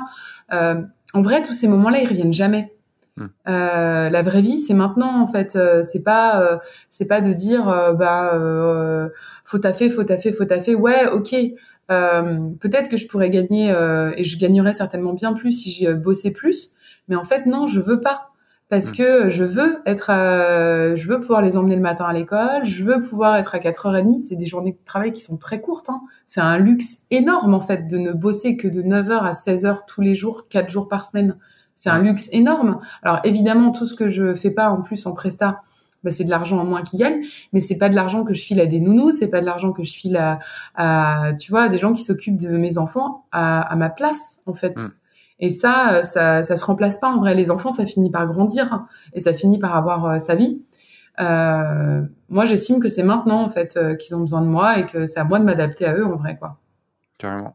Et le, mais vraiment sur le fait d'organiser sa vie comme ça, que ce soit pour des enfants ou autres, hein, euh, c'est moi, je dirais que c'est le, plus, le, truc le plus important dans tout ce que moi j'ai pu faire et, et ce que j'entends aussi de tous, les, de tous nos, nos, nos, collègues tous nos, et toutes les personnes qui sont à leur compte aussi, quoi, et qui ont réussi à.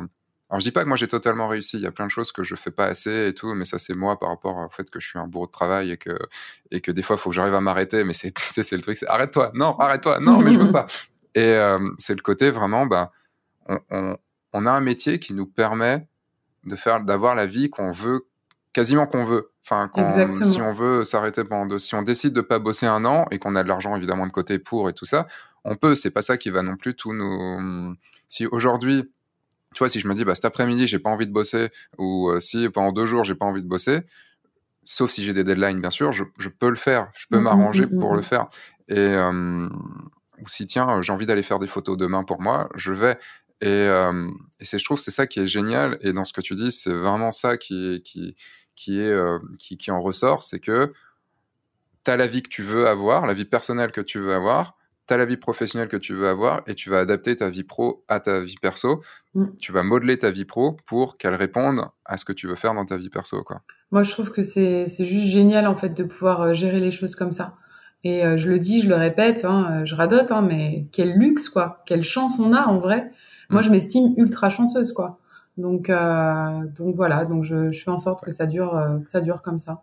Quand tu vois tous ceux qui se disent euh, non, bah merde, je suis, en doute, je suis obligé de prendre deux semaines parce que voilà, ou merde, là j'ai besoin d'aller faire tel truc, il faut que je passe par la direction pour voilà.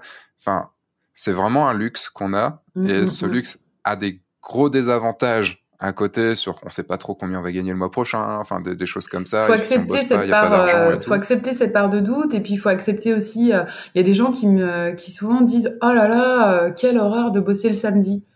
Je dis ouais, moi après moi si j'ai décidé de faire une sieste en rentrant de l'école et de dormir toute la journée ou de mater Netflix ou d'aller manger avec ma meilleure amie et de passer ma journée les doigts de pied en éventail à boire des coups en terrasse ben en fait euh, moi je, moi je trouve que ces, ces efforts-là en fait, ces contraintes-là, elles valent tellement le coup pour le, la qualité de vie en fait qu'on a à côté que mm. je reviendrai a priori pas en arrière. Alors après, je, je me vois pas photographe de mariage encore euh, toute ma vie. Euh, et, euh, et c'est vrai que pour ça, je, je songe à, à, pas mal d'autres choses. En tout cas, je me suis photographe toute ta vie, ou est-ce que c'est peut-être Peut-être. En tout cas, euh, en tout cas, je me suis toujours dit que le jour où je kifferai plus les mariages et où les où ce sera devenu trop de contraintes par rapport au, au kiff, là, j'arrêterai. Euh, mm. Après, bon voilà, on... moi j'ai 40 ans cette année, euh, j'ai encore bien la pêche, euh, je j'ai aucun problème de santé, euh, voilà, j'enquille les mariages sans aucune difficulté, avec fatigue hein, évidemment, mais sans difficulté physique si tu veux. Mais euh, est-ce que euh, dans 15 ans, euh, mes petits mes petits couples de 28, 29, 30 ans auront envie d'avoir une photographe de 55 ans? Bah je sais pas. Est-ce que moi j'aurai la même énergie à consacrer à ces gens-là? Je sais pas. toujours est-il que moi il faut que je bosse jusqu'à 67 ans. Et ce qui est sûr, c'est que je ferai pas des mariages euh, jusqu'à 67 ans, euh, parce que voilà, ça demande aussi de beaucoup s'investir euh, physiquement, émotionnellement. Euh, euh, c'est des, des journées qui restent quand même très fatigantes. La post prod, elle se fait pas toute seule. Enfin, il y a quand même, voilà, euh, c'est quand même du taf, hein, mine de rien.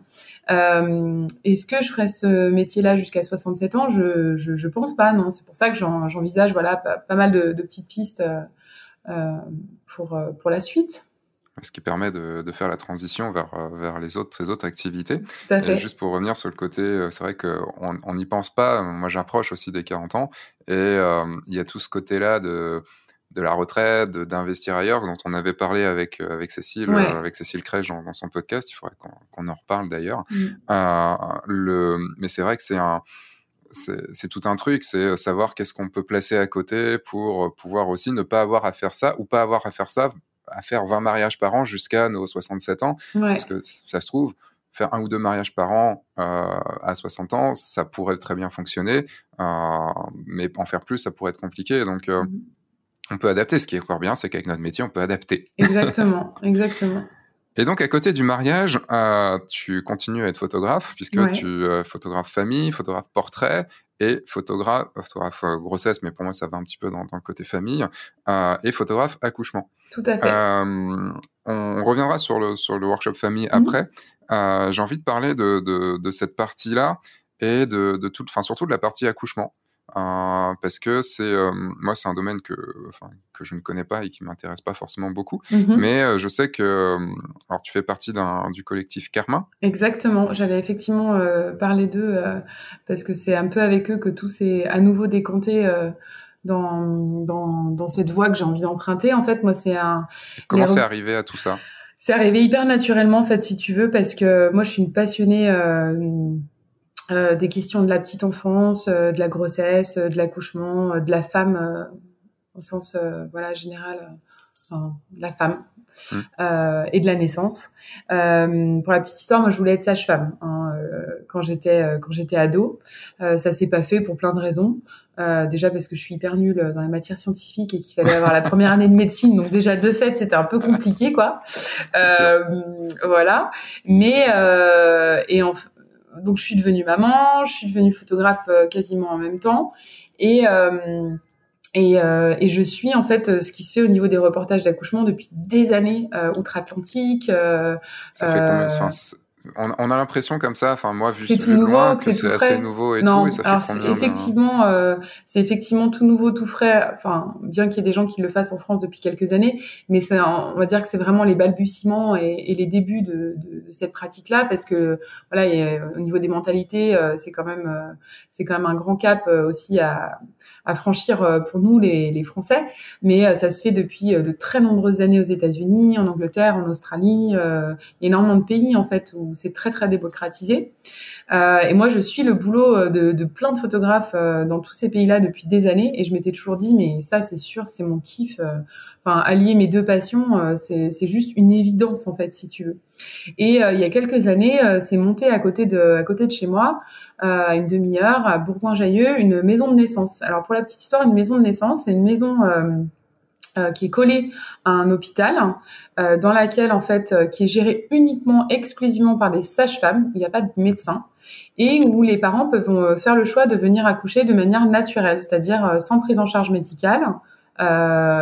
sans péridurale, donc c'est vraiment des accouchements physio nature. Et en fait, euh, les maisons de naissance sont vraiment battues euh, pour exister et pour avoir leur juste place euh, dans le dans le dans le système des accouchements en France. Et donc cette maison de naissance, elle a de mémoire 4 ou 5 ans. Et moi, dès le départ, je me suis dit purée, il y a un truc à faire quoi. Euh, c'est sûr, il faut vraiment que je prenne contact. mais déjà d'une, les sages-femmes, elles ont vraiment autre chose à faire. De deux, c'était tellement, enfin, c'était tellement les débuts euh, de tout ça, qu'elles avaient vraiment d'autres choses à, gérer que euh, d'accueillir éventuellement une photographe. Et puis, bah, une chose en amenant une autre. Euh, j'ai euh, sur le site de mémoire qui s'appelait Mon bébé bonheur, j'avais rempli la catégorie photographe accouchement parce que je me suis dit à un moment donné si je veux en faire, il va bien falloir que j'en fasse un quoi. Et il y a une maman qui m'a contactée et, et, du coup on a super bien accroché. Et alors là pour le coup le rendez-vous euh, physique euh, plus qu'important, il est même, euh, j'ai envie de dire, capital. C'est quand même un moment très, très intime quand même. Hein. Hyper intime dans la vie d'une femme. on a vraiment besoin de se sentir en connexion et surtout en confiance vraiment avec la personne à qui on va confier ça à documenter. Euh, et donc euh, Lucie, euh, et pour la petite histoire, bah, Livia, la, la, première petite fille que, que j'ai photographiée, la, dont j'ai photographié la naissance, a eu deux ans avant-hier. Donc voilà, c'est rigolo. bon anniversaire à elle. Bon anniversaire Livia. Et donc donc Lucie, sa maman m'a dit mais écoute, moi j'ai accouché en euh, alors je voudrais pas dire de bêtises, je sais plus si c'était en Danemark, en Norvège, enfin dans un pays scandinave, et euh, de mes deux premiers, parce que son mari Lars euh, est, euh, est de là-bas. Et en France, j'ai pas du tout trouvé de structure, voilà, adaptée pour respecter mon projet de naissance. Et j'ai trouvé la maison de naissance, et je veux absolument documenter cette naissance-là parce que je sais que c'est la dernière. Je veux pas d'autres enfants, et j'aimerais vraiment garder des souvenirs de ça. Et donc j'ai photographié ce premier accouchement. Et puis, bon, après, j'ai été happée un peu par ma saison des mariages. Le Covid a remis une couche par-dessus. Enfin, tu vois. Et euh, je vois que le collectif euh, Carmin euh, se monte en, début d'année, tu vois. et je me suis dit, allez, c'est bon, je vais prendre le train en marche. Il faut absolument que je les contacte. Je trouvais le projet absolument génial. Le but, c'était effectivement de faire connaître cette pratique déjà aux parents, euh, et aussi aux professionnels de santé. Donc avec toute une charte euh, très très stricte euh, et très hum, respectueuse en fait euh, des, pratiques auxquelles on va être confronté, que ce soit en milieu hospitalier, en maison de naissance, voilà. Et, du coup, bah, le collectif m'a accueilli et donc parce que j'avais réalisé donc l'accouchement de de Lucie. Et euh, depuis, j'ai réalisé trois nouveaux euh, reportages d'accouchement. Et je compte bien, euh, voilà, maintenant en faire de plus en plus. Hein. En tout cas. Comment ça se passe? Parce que le, un accouchement, ça se prévoit pas. Enfin, ça se prévoit, on va dire, ça sera par là, ça sera dans l'agenda. c'est à peu près c'est une grosse fourchette, quoi. C'est la grosse difficulté et c'est le gros challenge en fait de cette discipline-là, c'est que ça demande ça demande euh, une organisation euh, incroyable en fait. Euh, c'est-à-dire que pour un accouchement, moi j'ai une mise en dispo qui dure quatre semaines. trois semaines avant la DPA, la DPA c'est la date prévue d'accouchement théorique. Mhm. Donc on va dire par exemple 1er mai, ben es dispo trois semaines avant et jusqu'à une semaine après parce que les petits bébés ben, ils arrivent quand ils veulent, ils peuvent aussi avoir du retard. Pour un accouchement, elle dure quatre semaines et en fait toute ta vie elle est, euh, elle est en fait centrée autour de, cet événement totalement imprévisible où on peut t'appeler euh, 7 jours sur 7, 24 heures sur 24. Donc c'est vrai qu'il faut pas être trop loin euh, de la maison de naissance euh, lorsqu'on va t'appeler. Il faut avoir ton matos toujours euh, prêt, les cartes formatées, les batteries chargées, tout ton matos prêt à partir très très vite. Il faut que tu aies des solutions de garde pour tes enfants si tu en as. Il faut que tu puisses prévenir tes clients si jamais tu te trouves avec eux il faut jamais que tu sois trop trop loin, c'est-à-dire qu'à chaque fois que tu fais un déplacement, tu dis ok, donc là je mets tel temps à retourner à la maison pour récupérer mon matos, pour repartir. Faut, enfin, tu vois, c'est une mécanique. À chaque fois que tu te couches le soir, tu te dis ok, dans 10 minutes on peut m'appeler. Euh, Est-ce que mon téléphone est bien branché? Est-ce qu'il a... Est-ce que j'ai de la batterie? Est-ce que mon téléphone est, bien branché? Est-ce que j'ai pensé à tout? Est-ce qu'il est sur sonnerie Enfin, tu vois, c'est c'est vraiment. Euh, je pense que c'est pas forcément quelque chose qui est fait pour tout le monde. Bah, en tout cas, ça demande de. On disait tout à l'heure d'avoir la liberté et tout.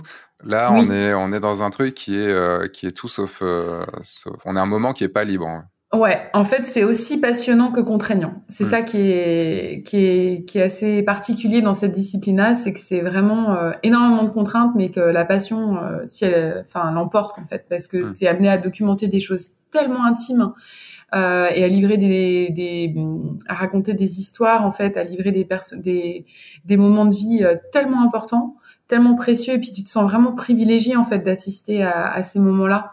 Euh, que les gens te, te, te, fassent la, te témoignent suffisamment de confiance pour euh, pour être auprès d'eux euh, dans ces moments-là. Moi, je trouve ça, euh, je trouve ça assez émouvant en fait. et c'est vrai que, bah, c'est vrai que moi, je, voilà, je, je kiffe, je surkiffe et et je, et je suis tellement heureuse que le collectif Carmin, bah, je vais quand même les citer parce que parce que c'est quand même à leur initiative. Il y a Nathanaël Charpentier, il y a Maxime Faury et Hélène Algan. Euh, qui sont trois photographes qui, eux, en font euh, depuis de nombreuses années hein, des accouchements. Euh, en milieu hospitalier et puis ailleurs. Moi, j'ai eu la chance de documenter des, des, des, accouchements en maison de naissance et à domicile. Mhm. Donc, donc voilà. Donc merci à eux et, et c'est chouette que cette aventure puisse ait pu débuter et puis bah, puisse se poursuivre. Bonjour à, bonjour à eux, Nathanaël que je connais. et, euh, et si tu me permets, je fais un coucou à Diane aussi, que tu connais. Euh, Diane Corjon? Euh, Non, Diane Servin. Diane Sevrin, Diane Sevrin, ouais. Je fais un coucou à Diane, puisque du coup, Diane fait partie de mes élèves. Et, ah, ben, gros bisous à Diane. Et j'espère qu'elle va bien, parce qu'elle vient accoucher il n'y a pas longtemps. Eh bien, figure-toi que j'ai documenté son accouchement. C'est vrai Excellent. Oui, tout à fait. C'est l'accouchement euh, à domicile euh, de son petit garçon euh, qui est né donc le, pas dire de bêtises, le 15, 15 avril. Ouais, elle m'avait envoyé un texto, ça testait à peu près, à peu près par là. Donc un gros, gros bisou à Diane, évidemment. Je lui fais un coucou parce que je, si je dis pas de bêtises, tu vas travailler avec elle euh, oui, a priori, on a pour projet euh, effectivement parce que vu les contraintes euh, liées à cette euh, à cette discipline, en fait, on, je pense que le plus, moi, je crois très très fort dans le réseau et dans le côté voilà vertueux du réseau et, et de l'entraide hein, que je trouve hyper fort. Et, et, et, être avec un photographe en binôme, voire un trinôme, peut-être pas, enfin, pourquoi pas, de gens qui font pas forcément du mariage. Euh, ça me semble assez euh, complémentaire et assez indispensable pour pouvoir euh, avancer voilà en sérénité en tout cas oui, parce que enfin, faut rappeler, faut être dispo quand même 24 sur 24. Donc ça veut dire aller au cinéma, bah tu peux être dérangé, tu peux pas être dans des endroits non plus où t'as pas de réseau. C'est ça aussi le problème. Tu peux être dérangé tout le temps, n'importe quand. donc voilà. Et puis bah moi, j'adore les mariages et ça représente quand même une grosse partie de, de mon chiffre d'affaires aujourd'hui. Et je veux pas avoir à choisir en fait entre les deux. Hmm. Euh, pour l'instant en tout cas. Oui, c'est vrai que j'y pensais pas quand euh, tu as dit mariage, mais évidemment, quand tu es en prestation mariage, tu peux pas dire bon bah je suis désolé, je dois me casser. Mais Excusez-moi. Quand tu es en portrait, ça doit être la même chose au final. Hein. Euh, en fait, je pense que c'est toujours pareil. C'est ce qu'on exactement ce qu'on disait tout à l'heure au sujet des délais de livraison. Je pense que les clients ils peuvent tout entendre en fait. Euh, ouais, mais si tu es en séance, séance, portrait. Oui, mais alors moi, je, les séances lifestyle que je que je fais, euh, j'ai deux types de séances. C'est-à-dire séance famille. Hein. Euh, séance famille, séance euh, grossesse, pour moi c'est pareil. Hein. Mhm. Euh, c'est une heure. Ouais. Montre en main. Euh, donc déjà, si le coup de fil arrive plutôt sur la fin de la séance, bon, potentiellement c'est jouable.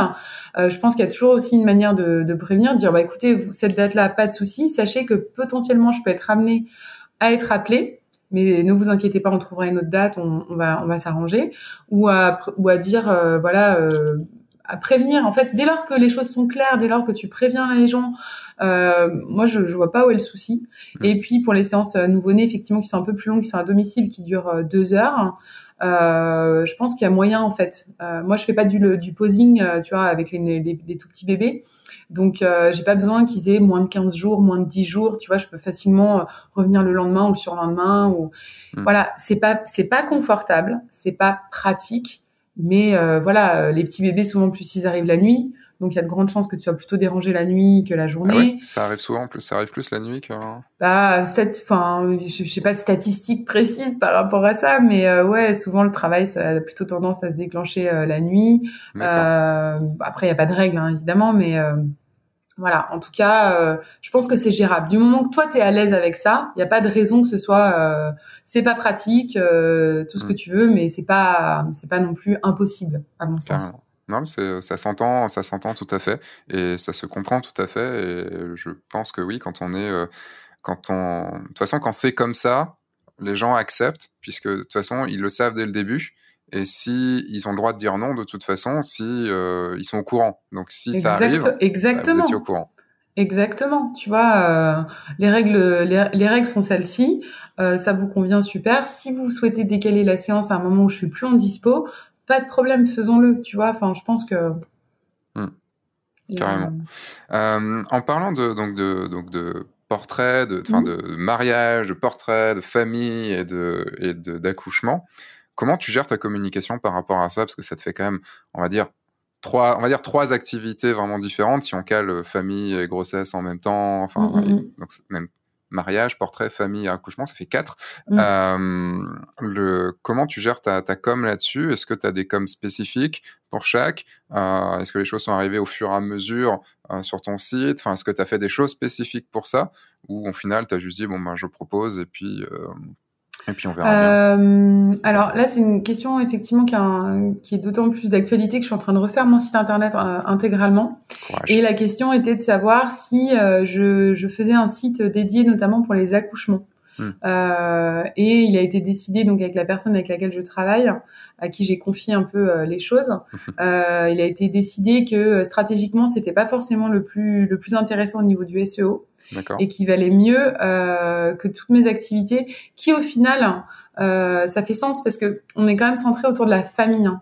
Tu vois, mariage, euh, famille, lifestyle. Je fais assez peu de grossesse en fait, euh, parce que souvent, euh, les, enfin, c'est peut-être moi qui me trompe, hein, mais souvent les nanas qui veulent des photos de grossesse à proprement parler, elles auraient plutôt, elles ont plutôt tendance à aller se tourner vers du studio ou sur des choses un peu plus posées ou avec des robes ou avec des choses comme ça. Hmm. en tout cas, moi, enfin, j'en fais assez peu. Peut-être aussi parce que t'es moins convaincue? Peut-être. En fait, moi, je tourne toujours une. Pour moi, une séance grossesse, c'est rien d'autre qu'une séance couple, en fait. Ouais oui, quelque part. Je suis assez d'accord. Enfin, moi, en tout cas, c'est comme ça que je vois les choses. Couple ou portrait. Euh, après, je pense qu'on fait euh, ce qui nous ressemble aussi. Moi, personnellement, j'ai pas aimé être enceinte. Euh, j'ai adoré avoir des enfants, j'ai adoré euh, les avoir tout petits, euh, tout bébé et tout. Mais toute cette partie grossesse, ça a pas été pour moi l'épanouissement, le kiff, le machin. j'ai pas détesté, mais j'ai pas aimé quoi. Hmm. Donc c'est vrai que naturellement, voilà, je le vends peut-être pas forcément euh, on, je le fais toujours très volontiers, mais j'ai toujours tendance à le prendre sous le prisme d'une séance couple ou d'une séance famille quand il y a un aîné ou des aînés. Euh, évidemment, je vais faire en sorte de mettre en valeur un peu plus euh, le ventre de la maman sur certaines images et, euh, et qu'on voit bien quand même qu'elle est enceinte, parce que c'est un peu le but. Hein. Mais, mais je, je, vais toujours avoir ce prisme de la famille ou ce prisme du couple plutôt que le prisme à tout prix auto-centré sur sur le ventre de la maman, quoi oui, avec des euh, dessins sur le ventre ou des voilà. ou les mains en forme de cœur dessus. Quoi. Voilà, t'as tout compris. Donc, euh, donc, euh, donc la question s'était posée effectivement au niveau communication parce que moi effectivement quand j'ai commencé j'étais vraiment euh, axée mariage, quasiment à 100%. Euh, donc j'avais un site qui était vraiment mariage. Après, bah, mes clients euh, m'ont fait confiance pour me, me, faire raconter et documenter d'autres moments de leur vie, donc des grossesses, des nouveau-nés, puis des familles. Donc naturellement, je suis devenue photographe de famille. Euh, donc après, bah, il y a des choses qui coexistent sur mon site internet. Euh, mais voilà, en ce moment, je suis en, vraiment en remise en, remise remise à plat de, tout ça et de, de, ces, de ces trois activités qui vont coexister sur... le même site. Après, oui, voilà, j'allais dire sur ton site actuellement, si je je vais sur ta page donc d'accueil. Mm. Euh, il n'y a que du mariage. C'est mis photographe de mariage à Lyon, même si dans les onglets, il y en a d'autres choses. Et là, dans ton, sur ton prochain site, tu vas plutôt te qualifier de photographe de famille dans ce cas-là?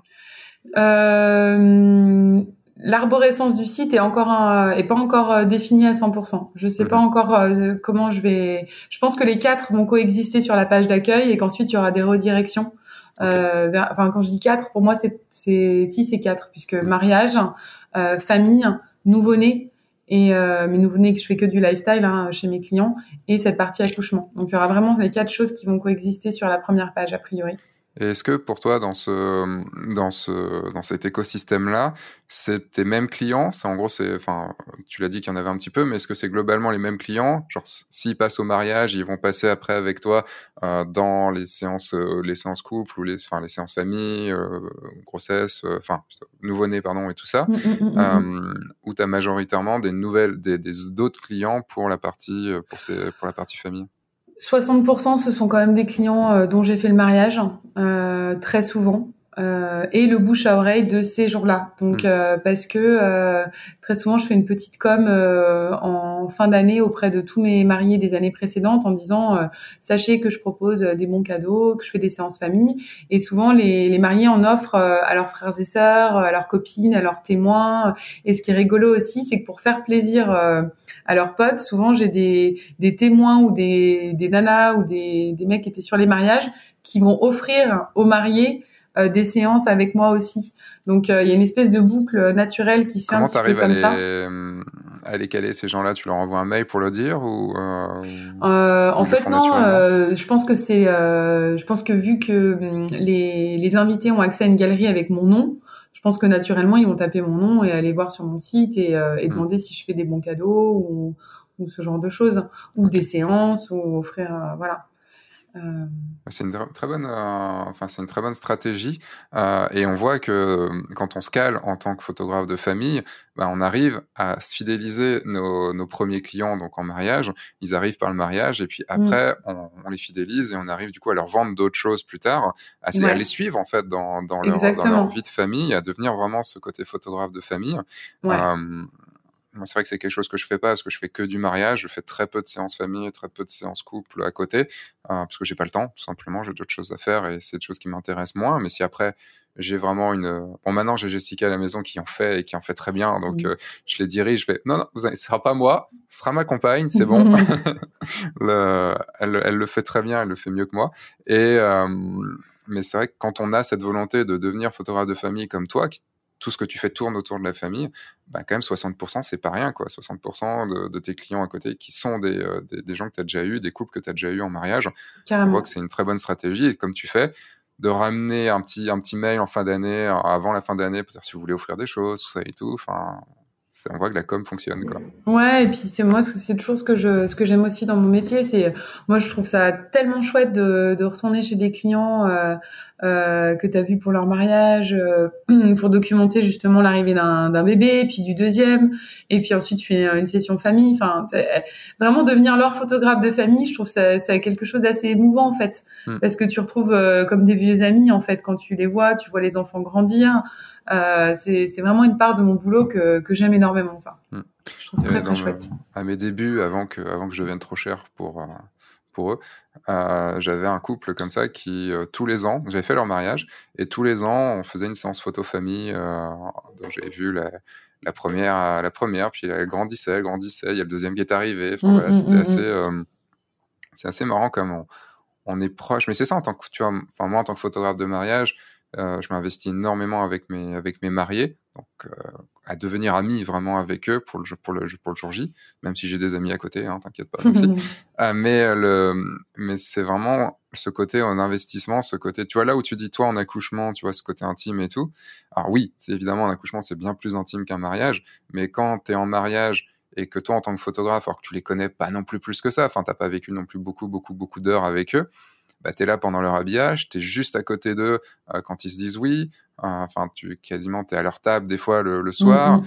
Euh, enfin, il y a ce truc d'être tellement proche que final, c'est logique de devenir aussi un espèce d'ami de la famille qui va faire des photos tout, la, tout le reste de, la vie. C'est vraiment une suite, euh, une suite naturelle en fait.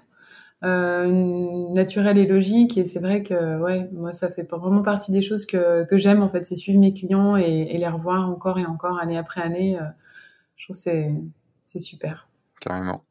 Euh, on passe maintenant sur. Euh, ah oui, j'avais une question euh, que j'ai oublié de te poser pendant, pendant la partie mariage. Mm-hmm. j'ai alors je cru j'ai cru comprendre que tu étais végétarienne. Ouais. Pas végane, végétarienne. Végétarienne, exactement. Ouais, pas végane, non non. et j'avais cette question qui était comment tu fais sur les mariages pour pouvoir manger? Euh, puisque des fois, enfin, je sais, j'en ai une à la maison, euh, qui, pour qui des fois c'est compliqué de pouvoir manger en mariage. Souvent les, souvent les cocktails, il y a rien de végétarien. Souvent les traiteurs oublient ou les mariés ont oublié de, de dire au, traiteur ou le traiteur s'en fout au royal. Hein, ça arrive aussi. Euh, J'ai eu des remarques de traiteurs qui étaient vraiment très très désagréables à ce propos. Euh, Est-ce que toi, tu as des stratégies par rapport à ça? Comment, bah, En fait, déjà, c'est hyper simple pour moi parce que déjà, je fais très peu de soirées. Euh, donc déjà de fait, j'ai pas forcément. Euh, en plus, enfin, je, je, vais certainement m'attirer les foudres de pas mal de photographes, mais euh, moi, je fais pas du tout partie des gens qui râlent parce qu'ils ont un plateau repas. Alors peut-être parce qu'effectivement, je fais très peu. Quoi Mais c'est une honte ce que tu nous dis. C'est n'importe quoi, c'est n'importe quoi. non, mais c'est parce qu'en fait déjà de fait, je fais pas beaucoup de soirées. Donc si tu veux, il y a pas ce côté lassitude, tu vois, de, de bouffer toujours la même chose. En fait, j'oublie jamais que je suis une presta, qu'à un moment donné, tu vois enfin c'est pas grave en fait. C'est hmm. pas c'est pas c'est pas la fin du monde je mangerai mieux euh, voilà. Évidemment je prévois toujours aussi pour moi euh, bah, le midi. Et puis si jamais j'ai un gros coup de pompe euh, pour le cocktail j'ai toujours soit des bars soit des des fruits secs soit des compotes enfin tu vois histoire de de recharger un peu les batteries euh, et puis, euh, et puis quand ça m'est arrivé l'année dernière euh, de d'être sur des mariages, tu vois, en plus pour la petite histoire, j'étais accompagnée d'un second shooter qui lui aussi est végétarien. Et, euh, et j'avais, enfin, moi je suis un peu comme ça aussi. j'avais oublié de le dire en fait. Hmm. Et, et, deux jours avant le mariage, j'ai quitté. Je dis merde, on va, on va être à table avec tout le monde. J'ai oublié de dire. j'ai pas eu envie de l'emmerder avec ça. Deux jours de son mariage, en fait, je me suis dit, elle a vraiment autre chose à foutre, la mariée, que de rappeler le traiteur deux jours avant. Je dis attends meuf, c'est de ta faute, t'as oublié de la prévenir. Tu vas pas la faire chier avec ça quoi.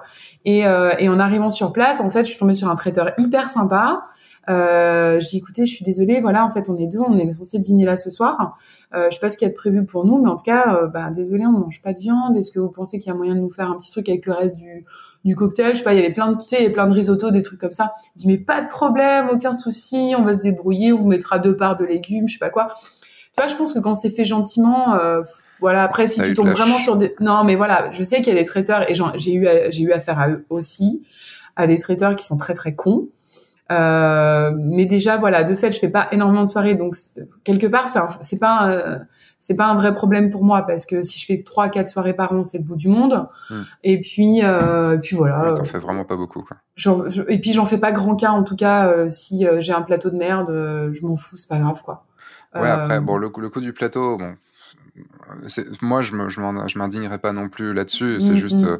euh, c'est juste c'est prévu dans mon contrat que j'ai le même euh, le même repas que les invités et je suis aussi à table avec les, les mariés généralement mais c'est pas euh, genre je fais ma diva ou autre c'est juste mm, que pour les frais de l'action quoi c'est plus logique Carrément.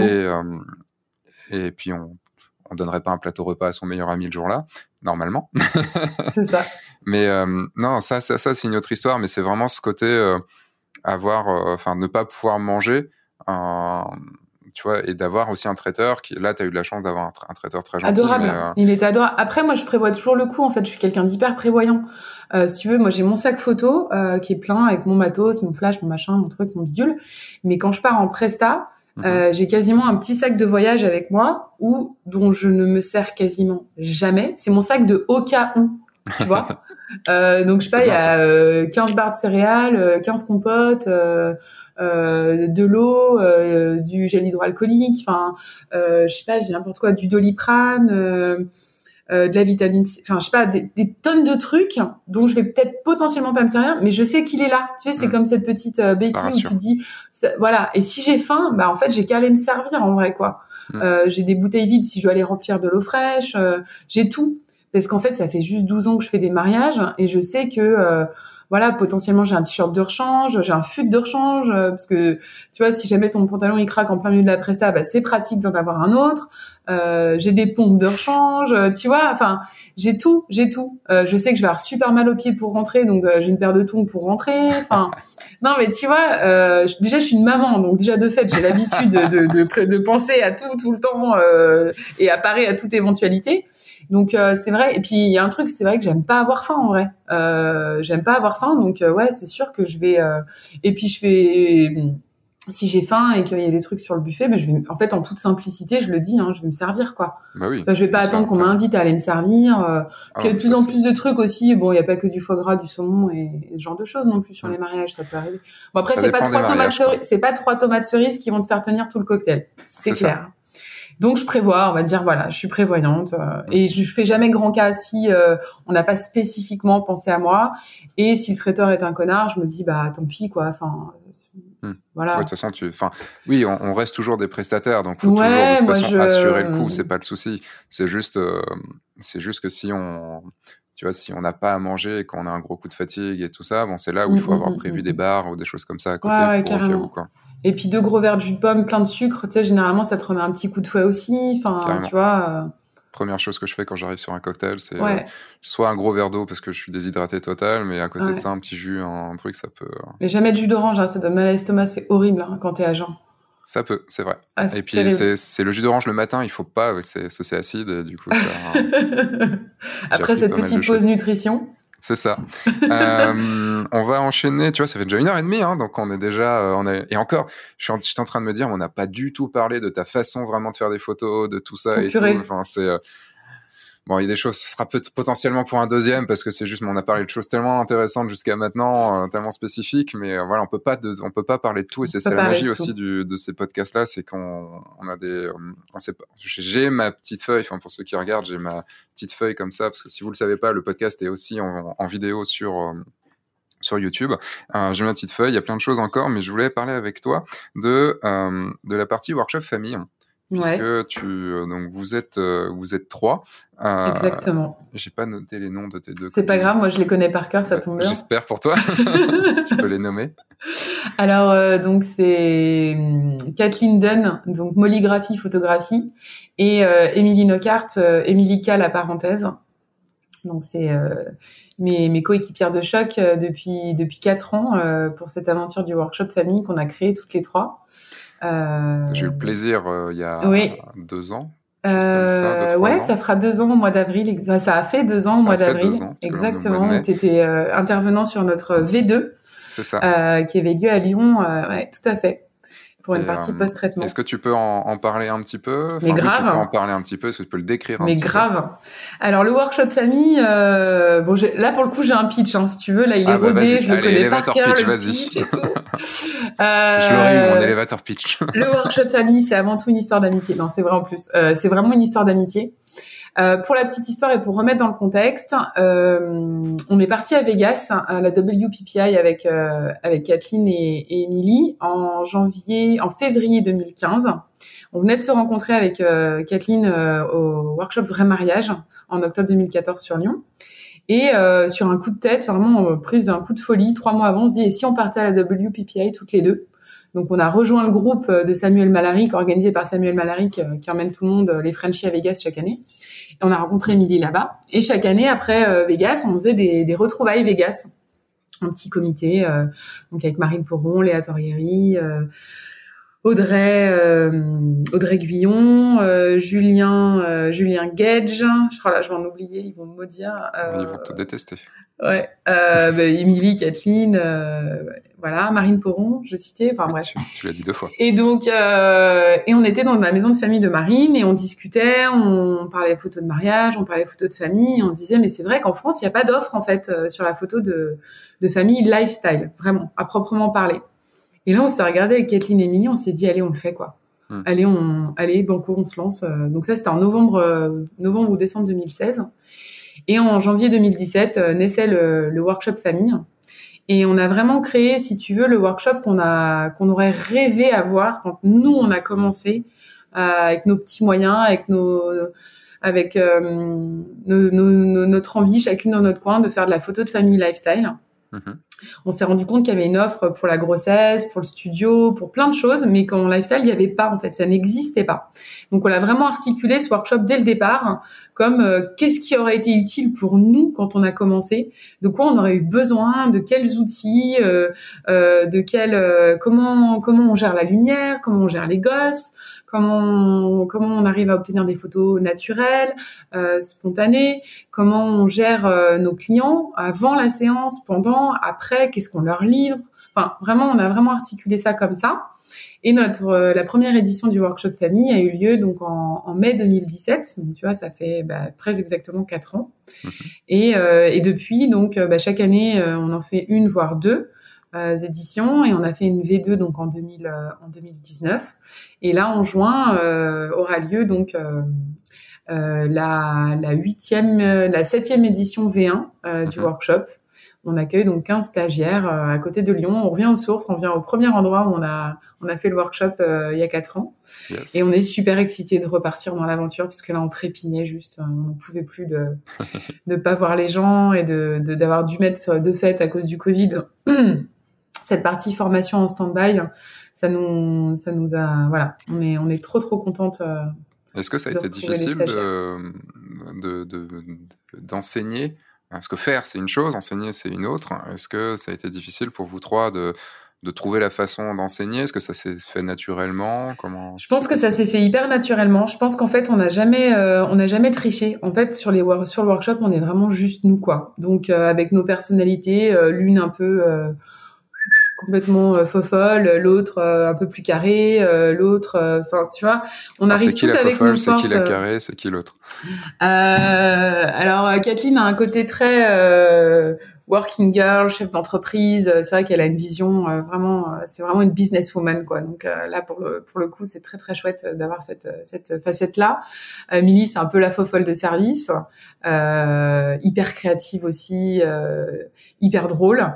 moi, je serais peut-être plus, on va dire la maman, celle qui celle qui organise, celle qui veille au bien-être de tout le monde, celle qui va essayer de voir si tout le monde est bien, si tout le monde, si personne manque de rien. Enfin voilà, donc on, on se complète très très bien à ce niveau-là. On n'a jamais triché en fait, on est juste nous-mêmes. Euh, et surtout, enfin vraiment, ce qui était le plus important, c'était cette envie incroyable euh, d'échanger, de partager, de donner, euh, d'être dans la dans une vraie générosité, si tu veux, sur le workshop, mm. d'y aller vraiment sans filtre, de répondre à toutes les questions et de leur dire bah voilà, voilà, voilà, c'est ce que nous, c'est ce qu'on fait nous avec nos petits outils, nos propres moyens. Mais mais ça vaut ce que ça vaut. Mais en tout cas, on a un petit peu d'expérience, en tout cas sur cette question-là. Euh, parce qu'on en fait quand même pas mal, parce que parce que voilà, on, on bosse pas trop mal. Euh, c'est notre manière de faire les choses. Il y en a plein d'autres. Nous voilà, on vous propose nos outils, notre manière de fonctionner. À vous de vous les approprier, quoi. Mm. Mais normalement, chaque stagiaire qui passe par le workshop famille est en mesure euh, de gérer ses clients, de mener une séance famille, d'avoir des photos de qualité, euh, parce qu'on on est, on bosse aussi sur euh, l'editing beaucoup, euh, sur le post-traitement, sur euh, sur la lumière, la gestion de la lumière. Enfin voilà, normalement quand on sort du workshop famille, on arrive avec un petit bagage euh, qui voilà, c'est une boîte à outils quand même hyper précieuse. C'est en fait le condensé de nos trois expériences à nous qu'on qu'on livre un peu sur un plateau quoi. Euh, donc euh, normalement avec ça on a un bon petit bagage pour euh, pour commencer quoi. Alors j'ai quand je suis venu donc il y a deux ans le mmh. alors ça je vais pas dire ça m'avait choqué ça m'avait pas choqué dans le sens ah qu'est-ce que c'est que ce truc? C'est plutôt il y avait que des filles. Vous étiez vraiment vous étiez que des filles.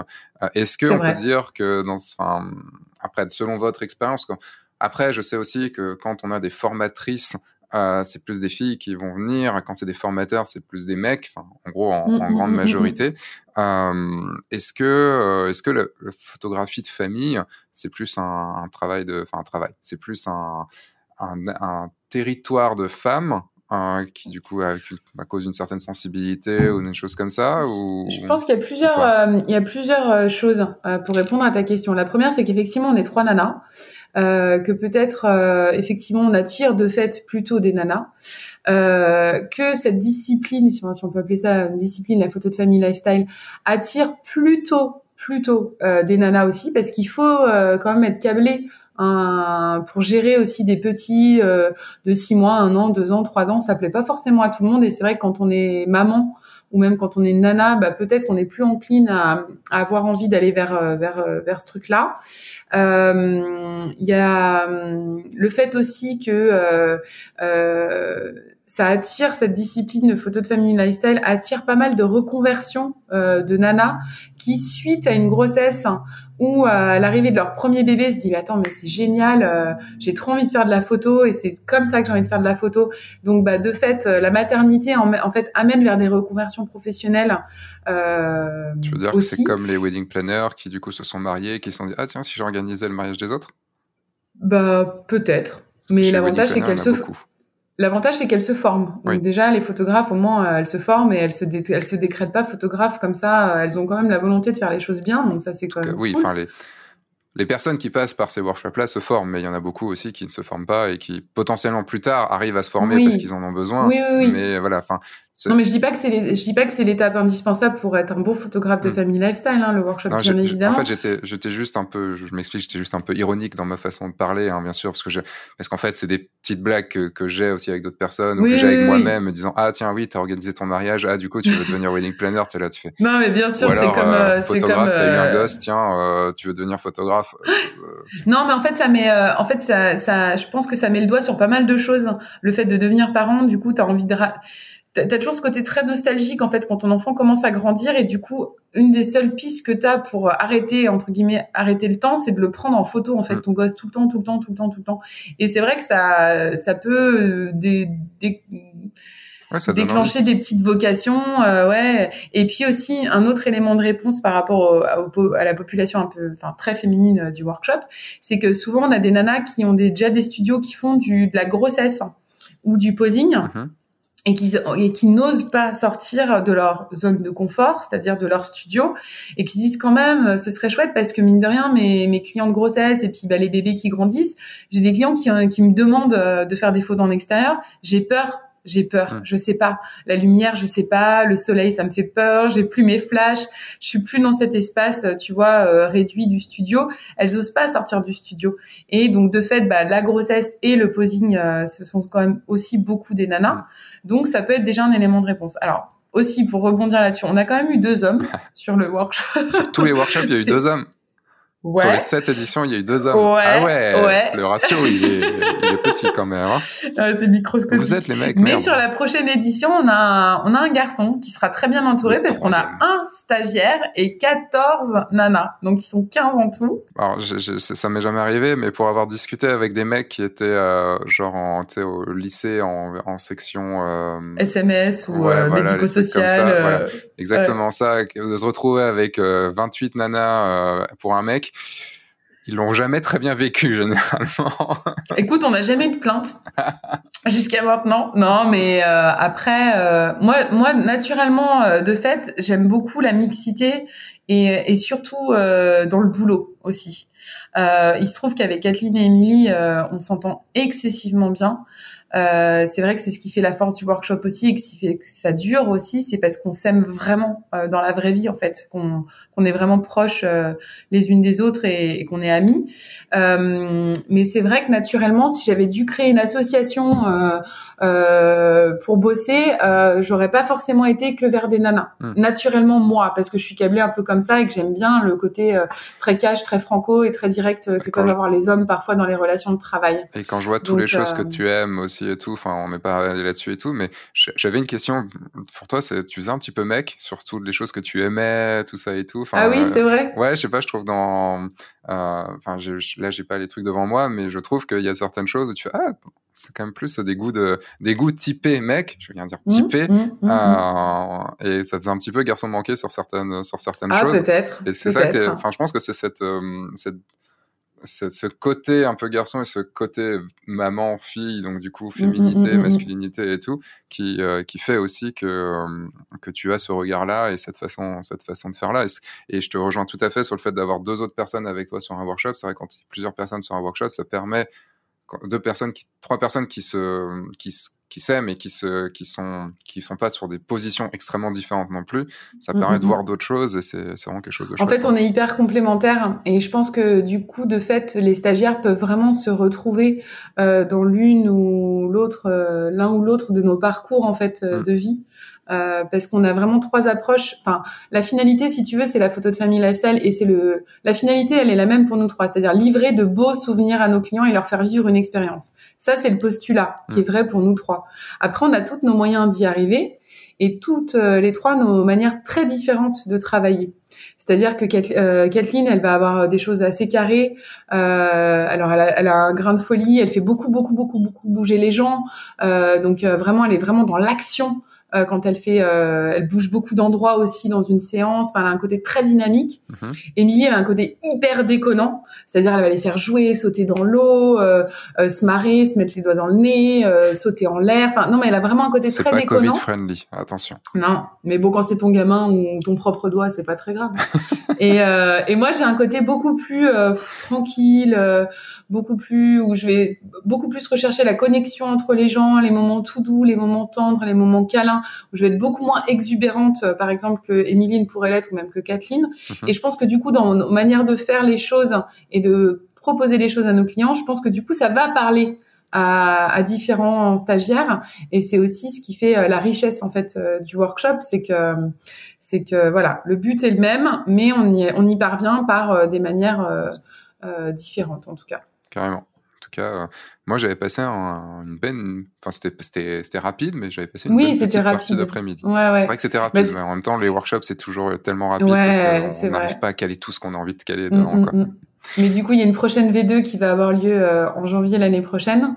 Et, euh, et donc, euh, et la force aussi de la V2, c'est qu'on fait intervenir des gens d'horizons complètement différents. Donc, pour la première V2, on avait, on avait eu la chance d'avoir Franck Boutonnet, qui était venu nous parler d'un reportage sur une famille homoparentale. Ouais, mais c'est un pote. Alors, du coup, bah, forcément, quand on a la chance d'avoir le gang des Franck, Ouais, ouais, qui veut venir nous parler. Alors pas du tout du mariage pour le coup. Il nous parlait de famille, de, de il suit une famille homoparentale depuis des années, euh, donc sur Paris, donc il était venu nous parler de ça.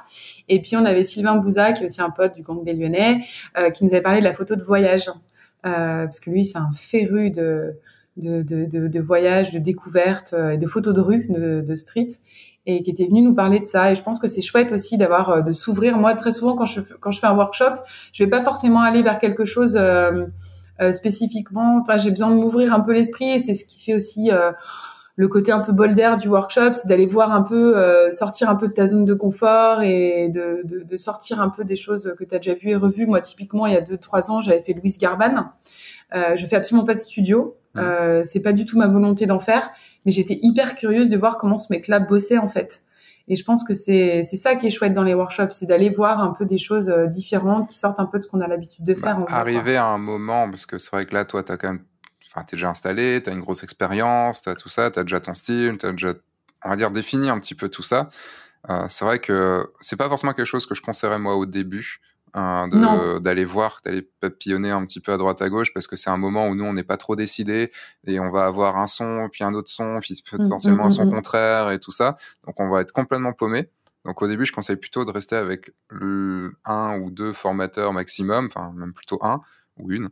Et euh, et après par contre c'est d'aller papillonner sur des euh, sur des sujets qui comme tu dis, enfin, le studio, c'est vrai que c'est pas ton truc, mais tu vas voir et tu vas apprendre des choses et tu vas pouvoir potentiellement prendre un truc de ça et ramener dans ton, dans ton style à toi. Après, quand on a, quand on a déjà, quand on s'est déjà un petit peu posé, qu'on commence à réfléchir plus sur, à découvrir des nouvelles choses et tout, je trouve ça bien, oui, d'aller euh, papillonner un peu sur des sujets qui sont, au final, on se demande pourquoi on est là, mais euh, c'est pas grave, quoi. Mm, mm, mm. Exactement. Je pense que c'est ça qui est intéressant et, et qui apporte un peu de richesse euh, aller voir des choses totalement euh, hyper opposées, tu vois, de ce qu'on a l'habitude de faire. Oui, puis ça, c'est toujours dans l'esprit de se remettre en question, parce que tu, on, pour revenir sur ce que tu disais tout à l'heure, sur le fait de, tu vois, de faire des rendez-vous et de s'auto faire chier dans le dans le sens, j'ai dit des milliards de fois, tout ça et tout. Mm. Ben, on peut aussi très vite euh, être sur une routine dans nos photos. C'est vrai que moi, il y a un moment où je faisais euh, au max, j'ai fait 14-15 mariages dans l'année mais c'était en 2012-2013, un truc comme ça. Et, euh, et, en fait, au bout d'un moment, j'en pouvais plus. C'est juste que j'étais là, j'étais. Euh, bon, ok, vous allez vous dire oui, bon, ok, c'est bon, allez, c'est le moment du cocktail, super, bon, je vais faire telle photo, telle photo. Génial, Et là, tu vois, je, me trouvais dans une pente qui était, bon, bah, dans deux ans, j'arrête le mariage, c'est pas possible, enfin, je mm. peux pas. Et euh, jusqu'au moment où je me suis plus prise en main et je me dis, ok, bah, je fais ce que je veux, euh, je dis ça, je veux pas, ça, je veux, ça, je veux pas. Et, euh, et, et, au final, et je fais que six mariages aussi par an, parce que j'ai décidé d'en faire moins pour pas avoir cette lassitude, tu vois, qui venait. Euh, je me suis aussi donné le, je me suis aussi, aussi fait en sorte que dans mes gains d'argent, mes gains euh, pouvaient aller à différents endroits, et donc je pouvais me permettre de ne faire que six mariages par an. Et euh, bah, ça a été un, ça a été un soulagement parce que le, il y a plus ce, cette, cette routine qui s'installe, parce que je suis très sujet à la routine, même si ma vie est très mmh. routinière. Euh, J'en ai très vite marre d'une certaine routine. Et, et rien que le fait, ben, tu le sais, toi, tu le fais depuis 2007 du mariage, donc euh, en, 14 ans, tu as, quand même le temps de te faire chier dans, ton métier. Ouais, et je suis tout à fait d'accord avec toi. C'est vrai que du coup, on peut vraiment euh, avoir une grosse perte de, motivation et se dire non, mais c'est pas possible. Encore une saison comme ça, je vais crever. Euh, c'est pas possible. Parce qu'il y a un côté très routinier, effectivement, dans le mariage. Et à la fois, j'ai envie de dire, quel boulot n'en a pas?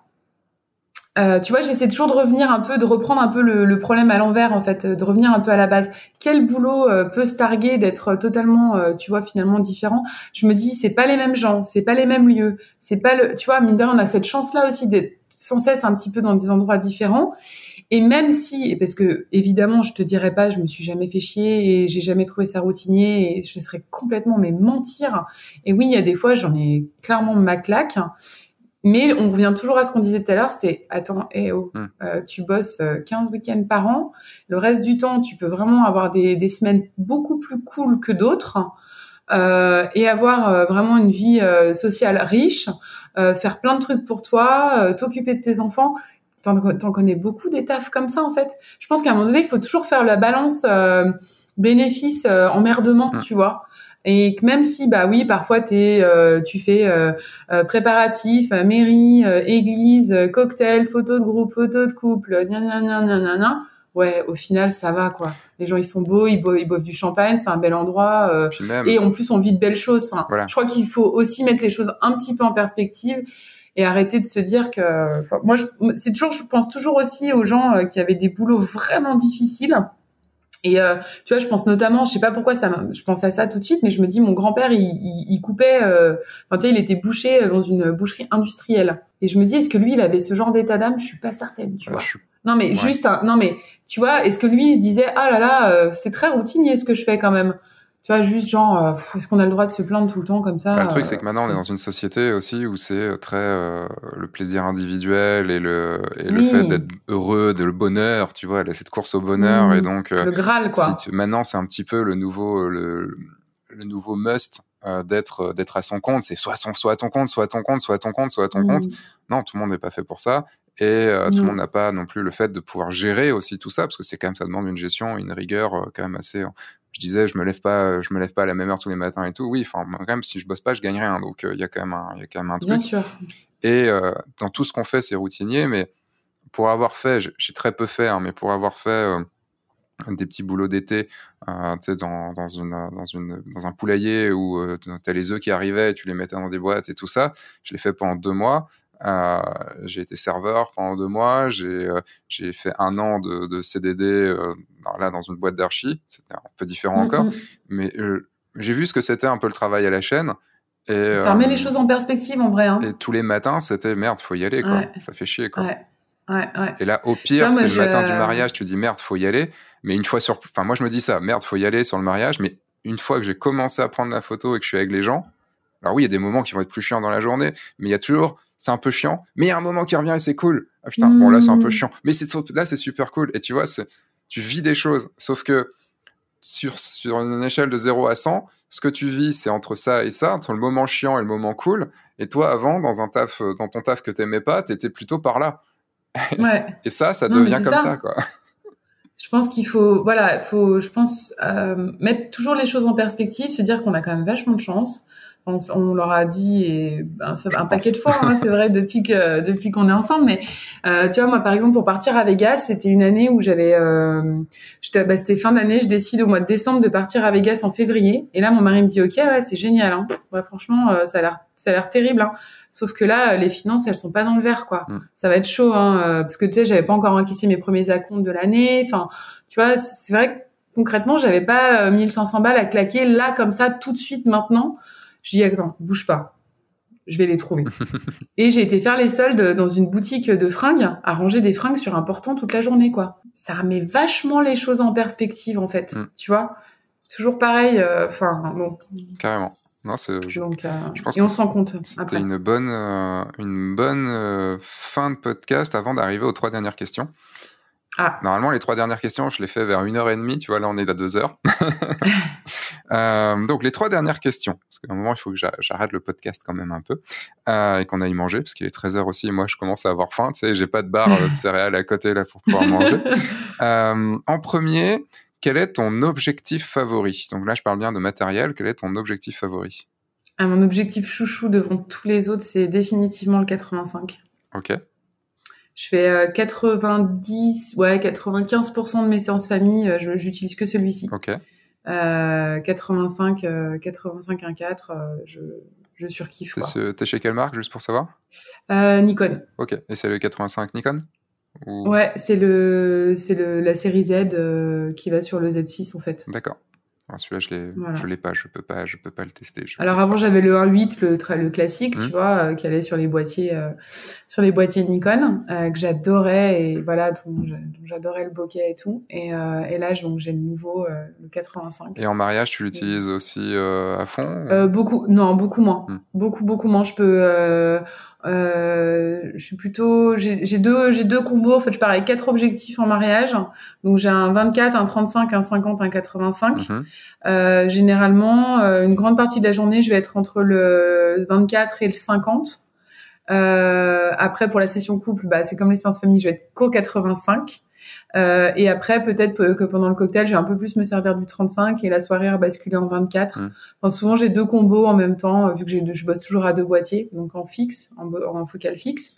Mais euh, ouais, ouais, le, définitivement, s'il y en avait qu'un à garder, alors c'est pas le plus simple à garder tout seul, en le 85, mais euh, mais c'est celui que je préfère en termes de rendu et c'est vraiment, euh, c'est vraiment mon chouchou. Bah, tu dois courir un petit peu plus quoi avec le 85. Ouais, ouais. en fait, j'ai tellement l'habitude. En fait, je me suis tellement euh, habituée à aimer son rendu que, que, que je me suis habituée à bosser avec. Ouais. Logique. Deuxième mhm. question quelle a été dans toute ta carrière de photographe de mariage Après, potentiellement, si tu veux, ça peut être aussi sur ta carrière de photographe en entier, mais plus sur le mhm. mariage. Si tu avais un moment, le meilleur moment, là, le premier moment qui te revient en tête, un bon moment que tu as pu vivre? Franchement, euh, c'est horrible hein, de dire ça. J'en ai pas. Enfin, c'est qu'en fait, j'en ai tellement. J'en ai pas et j'en ai tellement à la fois. C'est quoi le premier qui arrive En fait, c'est pas c'est pas un moment, c'est c'est ces moments-là. Non, je veux un moment. Ah non, non, ah, si, si, si. Attends, tu m'as déjà eu avec l'élévateur pitch. Euh. Euh. Non, non, la réponse que j'ai envie de donner, en fait, c'est le, c'est le moment du mariage que je, moi, je surkiffe parmi tous les autres. C'est le moment du discours hein, de la maman ou du papa. Ça, c'est des moments, tu vois, typiquement, j'ai les poils comme ça. Mmh. Euh, j'ai les larmes qui coulent toutes seules et pourtant Dieu sait que je pleure pas facilement euh, forcément en mariage, tu vois. Et en fait, je sais pas pourquoi il y a un effet miroir, tu sais, où tu te vois marier ton enfant, tu sais, où tu tu t'imagines à la place de cette maman ou de ce papa qui est en train de faire un discours euh, pour son fils ou sa fille. Moi, typiquement, c'est des moments qui me qui m'émeuvent mais tellement plus que tout le reste en fait, plus que de, hum, plus que ouais, c'est ça, c'est ce moment précis du, du, du, mariage qui me, qui me transporte. Euh, j'ai pas ma réponse vraiment quoi. Il n'y a pas un moment comme ça qui est. Bah, euh, allez, allez, je vais faire une réponse très consensuelle. Là. Le premier, euh, le premier accouchement que j'ai documenté, forcément. bah ouais, parce que ce moment-là, il était juste, il était juste magique, quoi. Hmm. Euh, tu vois, voir un, un, un, petit être humain arriver sur Terre, euh, c'est chouette. Euh, et au-delà du fait que c'est chouette de documenter une naissance, ce que je trouve encore plus chouette, c'était de documenter en fait la, cette, la puissance maternelle euh, dans toute sa splendeur en fait. Vraiment une femme qui donne la vie, Euh, je trouve ça encore peut-être plus émouvant que l'arrivée de, du petit bébé en lui-même. Enfin, c'est, enfin, ça, ça, va, l'un va pas sans l'autre, mm. évidemment. Mais euh, ce, ce, moment euh, si puissant pour une femme, ça a été d'une force euh, et d'une puissance incroyable. Hein. et je crois que c'est un, un, de mes moments de photographe qui restera gravé, ça c'est sûr. Et tu as réussi à pas perdre pied devant ce moment qui était assez... Euh, hyper focus. Ouais. Hyper focus. Enfin vraiment, euh, j'étais en mode warrior quoi. j'ai En plus, pour la petite histoire, je suis arrivée à midi et le bébé est né à midi 56. Waouh. Et, et j'ai livré 300 images et j'en avais fait 1005. Alors évidemment, je suis restée euh, après, bien, évidemment après la naissance, mais mais j'ai shooté mais comme une tarée quoi. J'avais mes deux boîtiers, euh, tu vois, et puis j'ai senti tout de suite quand je suis arrivée que ça allait aller très très vite, si tu veux. Donc je me suis dit perds pas de temps, euh, commence pas à essayer de, tu vois, de d'essayer en mm. fait. Vas-y, tape dedans quoi. Vraiment tape dedans, ça va aller vite. et j'ai bien fait parce qu'en fait, tu vois, sur ce laps de temps très court avant la naissance, j'ai plein de moments super différents j'ai des moments où elle est toute seule, j'ai des moments où elle est avec son mari, j'ai des moments où elle est avec la sage-femme, j'ai des moments où elle est toute seule dans sa bulle, où elle est dans la, elle est dans l'eau, pas dans l'eau, euh, son mari en train de la masser, euh, la, la sage-femme en train de l'ausculter. Enfin, j'ai vraiment euh, pris le truc à bras le corps et j'ai rien lâché et non non hyper focus, donc ému évidemment forcément, mais j'ai pas du tout laissé l'émotion me submerger. En fait, mmh. j'étais vraiment là pour pour raconter quoi. Donc voilà. Génial. Et troisième et dernière question, euh, quel est ton objectif, mais là je parle de but, euh, dans les cinq, enfin dans cinq ans, en, du coup en 2026, euh, quel est ton but Je vais dire plutôt professionnel, mais ça peut être de vie mmh. aussi, puisque les deux sont quand même assez liés. où tu aimerais être Comment Enfin, quel est ton objectif pour dans cinq ans? J'aimerais faire de plus en plus de photos d'accouchement. J'aimerais que ça représente une part de plus en plus importante de mon chiffre d'affaires. Euh, et j'ai pour projet de me former au métier de doula pour avoir euh, cette double casquette. Euh, donc voilà, c'est l'objectif plutôt à court terme, même avant 5 ans. Mhm. je pense que cette formation de doula, j'y songe depuis depuis longtemps, et je pense que ça peut être un excellent complément pour pour accompagner pour accompagner ce, ce, ces reportages d'accouchement. Après, je voilà, je me pose pas mal de questions aussi par rapport à ça. Euh, être à sa juste place en tant que photographe, être à sa juste place en tant que doula. Euh, Est-ce que comment faire coexister ces deux aspects euh, en même temps? Euh, Voilà, je je sais pas encore, mais je sais que c'est énormément, ça se énormément. Bah dans les pays que j'avais cités précédemment, en Australie, en Angleterre, aux États-Unis. Euh, il y a vraiment, alors c'est un mot qui est pas très joli, mais c'est des doula tog. D'accord. Elles ont vraiment cette double casquette de doula et de photographe. Est-ce que tu peux juste pour ceux qui ne savent pas, parce que moi avant de connaître Diane, je ne savais pas ce que c'est, ce qu'était une doula. Est-ce que tu peux juste euh, une doula, c'est euh, alors Diane l'expliquerait tellement mieux que moi, mais en gros c'est une accompagnante euh, à la naissance, à la maternité, euh, donc qui, qui, accompagne les parents euh, dès, ça peut être dès le, la conception, le désir d'avoir un enfant, à la grossesse, à l'accouchement.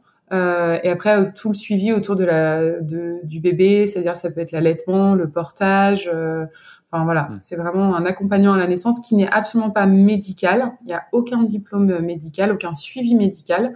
C'est vraiment de l'accompagnement. Euh, J'aime pas ce mot spirituel, mais non, un accompagnant, un accompagnement, un soutien. Oui, voilà, c'est un soutien à la parentalité. Voilà. Mais surtout précisément sur, euh, sur, cette, euh, sur, sur l'accouchement. Mais c'est vrai que trouver la place, avec ce, ton métier qui change du coup, parce que là, de photographe de mariage, puis photographe famille, puis mm, mm, accouchement, mm. puis doula, il y a quand même un, un, changement, une évolution dans notre métier. C'est ça aussi qui est cool, c'est qu'on a cette évolution. On commence par un truc et puis après, on ne sait pas trop où l'avenir nous mène en fonction de nos envies, de nos passions et tout ça, qui évolue avec l'âge aussi, hein, tout simplement, et de notre vie. Euh, c'est vrai qu'il faut que tu trouves que tu arrives à trouver ta place et arrives à trouver ce bon équilibre. Et, euh, et ça, c'est un travail qui se fait sur, euh, sur le long terme, parce qu'en plus, il n'y a pas grand monde qui ont pu faire aussi ce, enfin en tout cas en France, qui ont pu faire ce, cette évolution-là. Donc il faut que tu arrives à trouver le, à trouver ce truc, quoi. Donc euh, exactement. Et puis bah ça, ça, ça rejoint ce qu'on disait tout à l'heure sur le fait de pas se voir faire des mariages jusqu'à 67 ans. je me vois aisément faire des accouchements jusqu'à 67 ans, voire plus, tu vois. Mmh parce que c'est même si c'est très fatigant en termes d'organisation et que ça demande beaucoup de, de préparation, euh, en fait, en vrai, sur place, tu cours pas partout, quoi. tu vois, t'as pas, t'as pas la même énergie physique, t'as une, une énergie euh, émotionnelle et, et d'être très focus, mais là, t'as vraiment une unité de lieu qui, de fait, est beaucoup moins fatigante. Euh, et du coup, c'est vrai que typiquement, je me vois photographe d'accouchement euh, très longtemps, euh, voire euh, jusqu'à la fin, voilà, jusqu'à ma retraite. autant je me vois pas photographe de mariage jusqu'à 67 ans. Hmm. Donc c'est aussi peut-être commencer à préparer l'avenir, envisager les choses aussi sous ce prisme-là plus tard. C'est ça, ça prend plusieurs années, mais c'est le tout, c'est comme le fait de, comment, de préparer sa retraite. Enfin, faut, plus on commence tôt, mieux c'est. c'est ça, exactement, exactement. Est-ce que tu, est-ce que tu as quelque chose que tu voudrais ajouter avant qu'on termine ce podcast? Écoute, euh, je pense qu'on est, enfin, j'ai été très bavarde. Euh, je, non, pas, pas spécialement. Euh, merci en tout cas à toi pour pour cette pour cette invitation. Euh, J'espère avoir oublié personne lorsque je citais des gens. Euh, tu rajoutes et tous ceux que j'ai potentiellement oubliés. Et tous ceux que j'ai potentiellement oubliés que j'embrasse très fort. ça passe toujours. Voilà. voilà. Mais en tout cas, merci beaucoup. En tout cas, merci à toi Coralie d'avoir accepté. je sais que tu stressais, euh, tu stressais pas mal de ce de cet enregistrement. Ouais, c'était plus le côté vidéo en fait, euh, parce que tant qu'en fait t'es en audio, tu dis c'est cool, j'ai en pige. c'est la teuf et tout. Non mais t'as un peu moins la pression, tu vois. C'est vrai que le fait d'être filmé, tu te tu te mets un peu plus. Ouais, euh, tu t'habilles normalement comme si tu étais en mi-temps visio et puis, et puis voilà quoi. Ça, ça... Il y a rien. Non, en fait, ce que je vous ai, ce que je vous ai pas dit, c'est que j'ai un slip en fait euh, en dessous. Mais ça, ils savent, ils savent pas non plus. Moi, je suis nu sous ma, avec j'ai ma chemise et j'ai rien en dessous. Hein, c'est pas. c'est ça. C'est ça. Faut toujours t'imaginer comme ça. Quand tu vois pas le reste, c'est qu'il y a le rien. Le bonheur des visios. Le bonheur des visios. c'est, avec toute cette histoire de Covid et tout, il y a eu tellement de, de choses drôles, de, mm, mm. de vidéos, de, de, trucs très importants avec le gamin qui arrive. c'est clair. en tout cas, merci, c'était très cool. Ça nous a permis d'aborder ben, des choses que j'ai jamais abordées dans ce podcast. Donc, euh, bah, tant mieux. Euh, c'était vraiment très intéressant. Et, euh, et, au plaisir aussi de se revoir, parce que j'ai du mal, moi, à voir les gens. J'ai du mal à dire, tiens, on va boire un verre ou autre. Et c'est vrai mm, que mm, mm. le, mon boulot m'a toujours permis d'aller rencontrer du monde ou de garder contact avec certaines personnes. Et c'est vrai qu'on n'avait pas pu se, vraiment se parler depuis depuis il y a deux ans. Et euh, le, le, temps passe vite et euh, le podcast me permet aussi de rencontrer du monde comme bah, Sébastien Clavel euh, il y a pas longtemps ou de reprendre contact avec d'autres personnes. Et, et c'est toujours un... c'est pour ça que ça dure longtemps en fait. C'est qu'on a des gros bavards et on a plein de trucs à se dire et puis on est on est on est pas loin géographiquement alors forcément c'est ça le pire c'est qu'on est on a des connexions en commun et qu'on se voit pas en plus. Euh, je donnerai, il y a tous tes liens dans la description, tout ça et tout. Euh, tu me donneras les liens que tu veux que je mette aussi en mhm. avant. Et puis, euh, moi, je vais, bah, vous pouvez maintenant, je vais te dire au revoir parce que maintenant vous pouvez rester pour la fin de ce podcast. J'ai encore des petites choses à vous dire. Et, et puis, bah, grand merci Coralie et je te souhaite une très bonne journée. Avec grand plaisir. Bonne journée. Salut. Ciao, ciao. Encore une fois, un grand merci à toi Coralie d'avoir passé ce temps avec moi, d'avoir passé ces deux heures avec moi, d'avoir répondu de façon extrêmement honnête à toutes mes questions, parce que bah, j'ai des questions des fois qui sont pas faciles non plus. Euh, je vous rappelle que vous, pouvez, suivre donc Coralie sur son site, sur ses réseaux sociaux, vous avez les liens dans la description. Et si vous voulez, comme Coralie, photographier des moments vrais, eh bien j'ai une formation pour cela, une formation de 7 jours, totalement gratuite, le lien est dans la description. Tous les jours, vous recevez un mail avec une petite vidéo de 10 minutes environ, donc ce qui fait quand même une, plus d'une heure de formation. Et euh, voilà, bah, vous pouvez vous désinscrire quand vous voulez. Voilà. Et vous pouvez également laisser une évaluation sur ce podcast, sur Apple Podcast, parce que c'est ce qui permet à ce podcast de vivre, à ce podcast de, ça permet, et ça me permet également de pouvoir proposer à des personnes de venir sur ce podcast et qui disent oui, parce qu'ils voient que le podcast est écouté, qu'il est bien aimé et tout ça. Donc voilà, et ça me fait plaisir d'avoir vos retours aussi également dessus. Donc tout ça, ça se passe sur Apple Podcast, puisque je crois que les, les autres plateformes ne, ne permettent pas l'évaluation. Donc voilà, il faudra leur dire de permettre une évaluation, ce serait bien, hein, parce que ça permet de, mettre le podcast en avant. Moi, je vous donne maintenant rendez-vous donc sur la semaine prochaine sur le guide du photographe de mariage version YouTube, puisque vous, pouvez voir également ce podcast sur YouTube, euh, mais il y a aussi des vidéos faites spécialement sur YouTube. Entre temps, eh bien, sortez, faites des photos, amusez-vous, et surtout, bien sûr, bah, signez des mariages. Au revoir.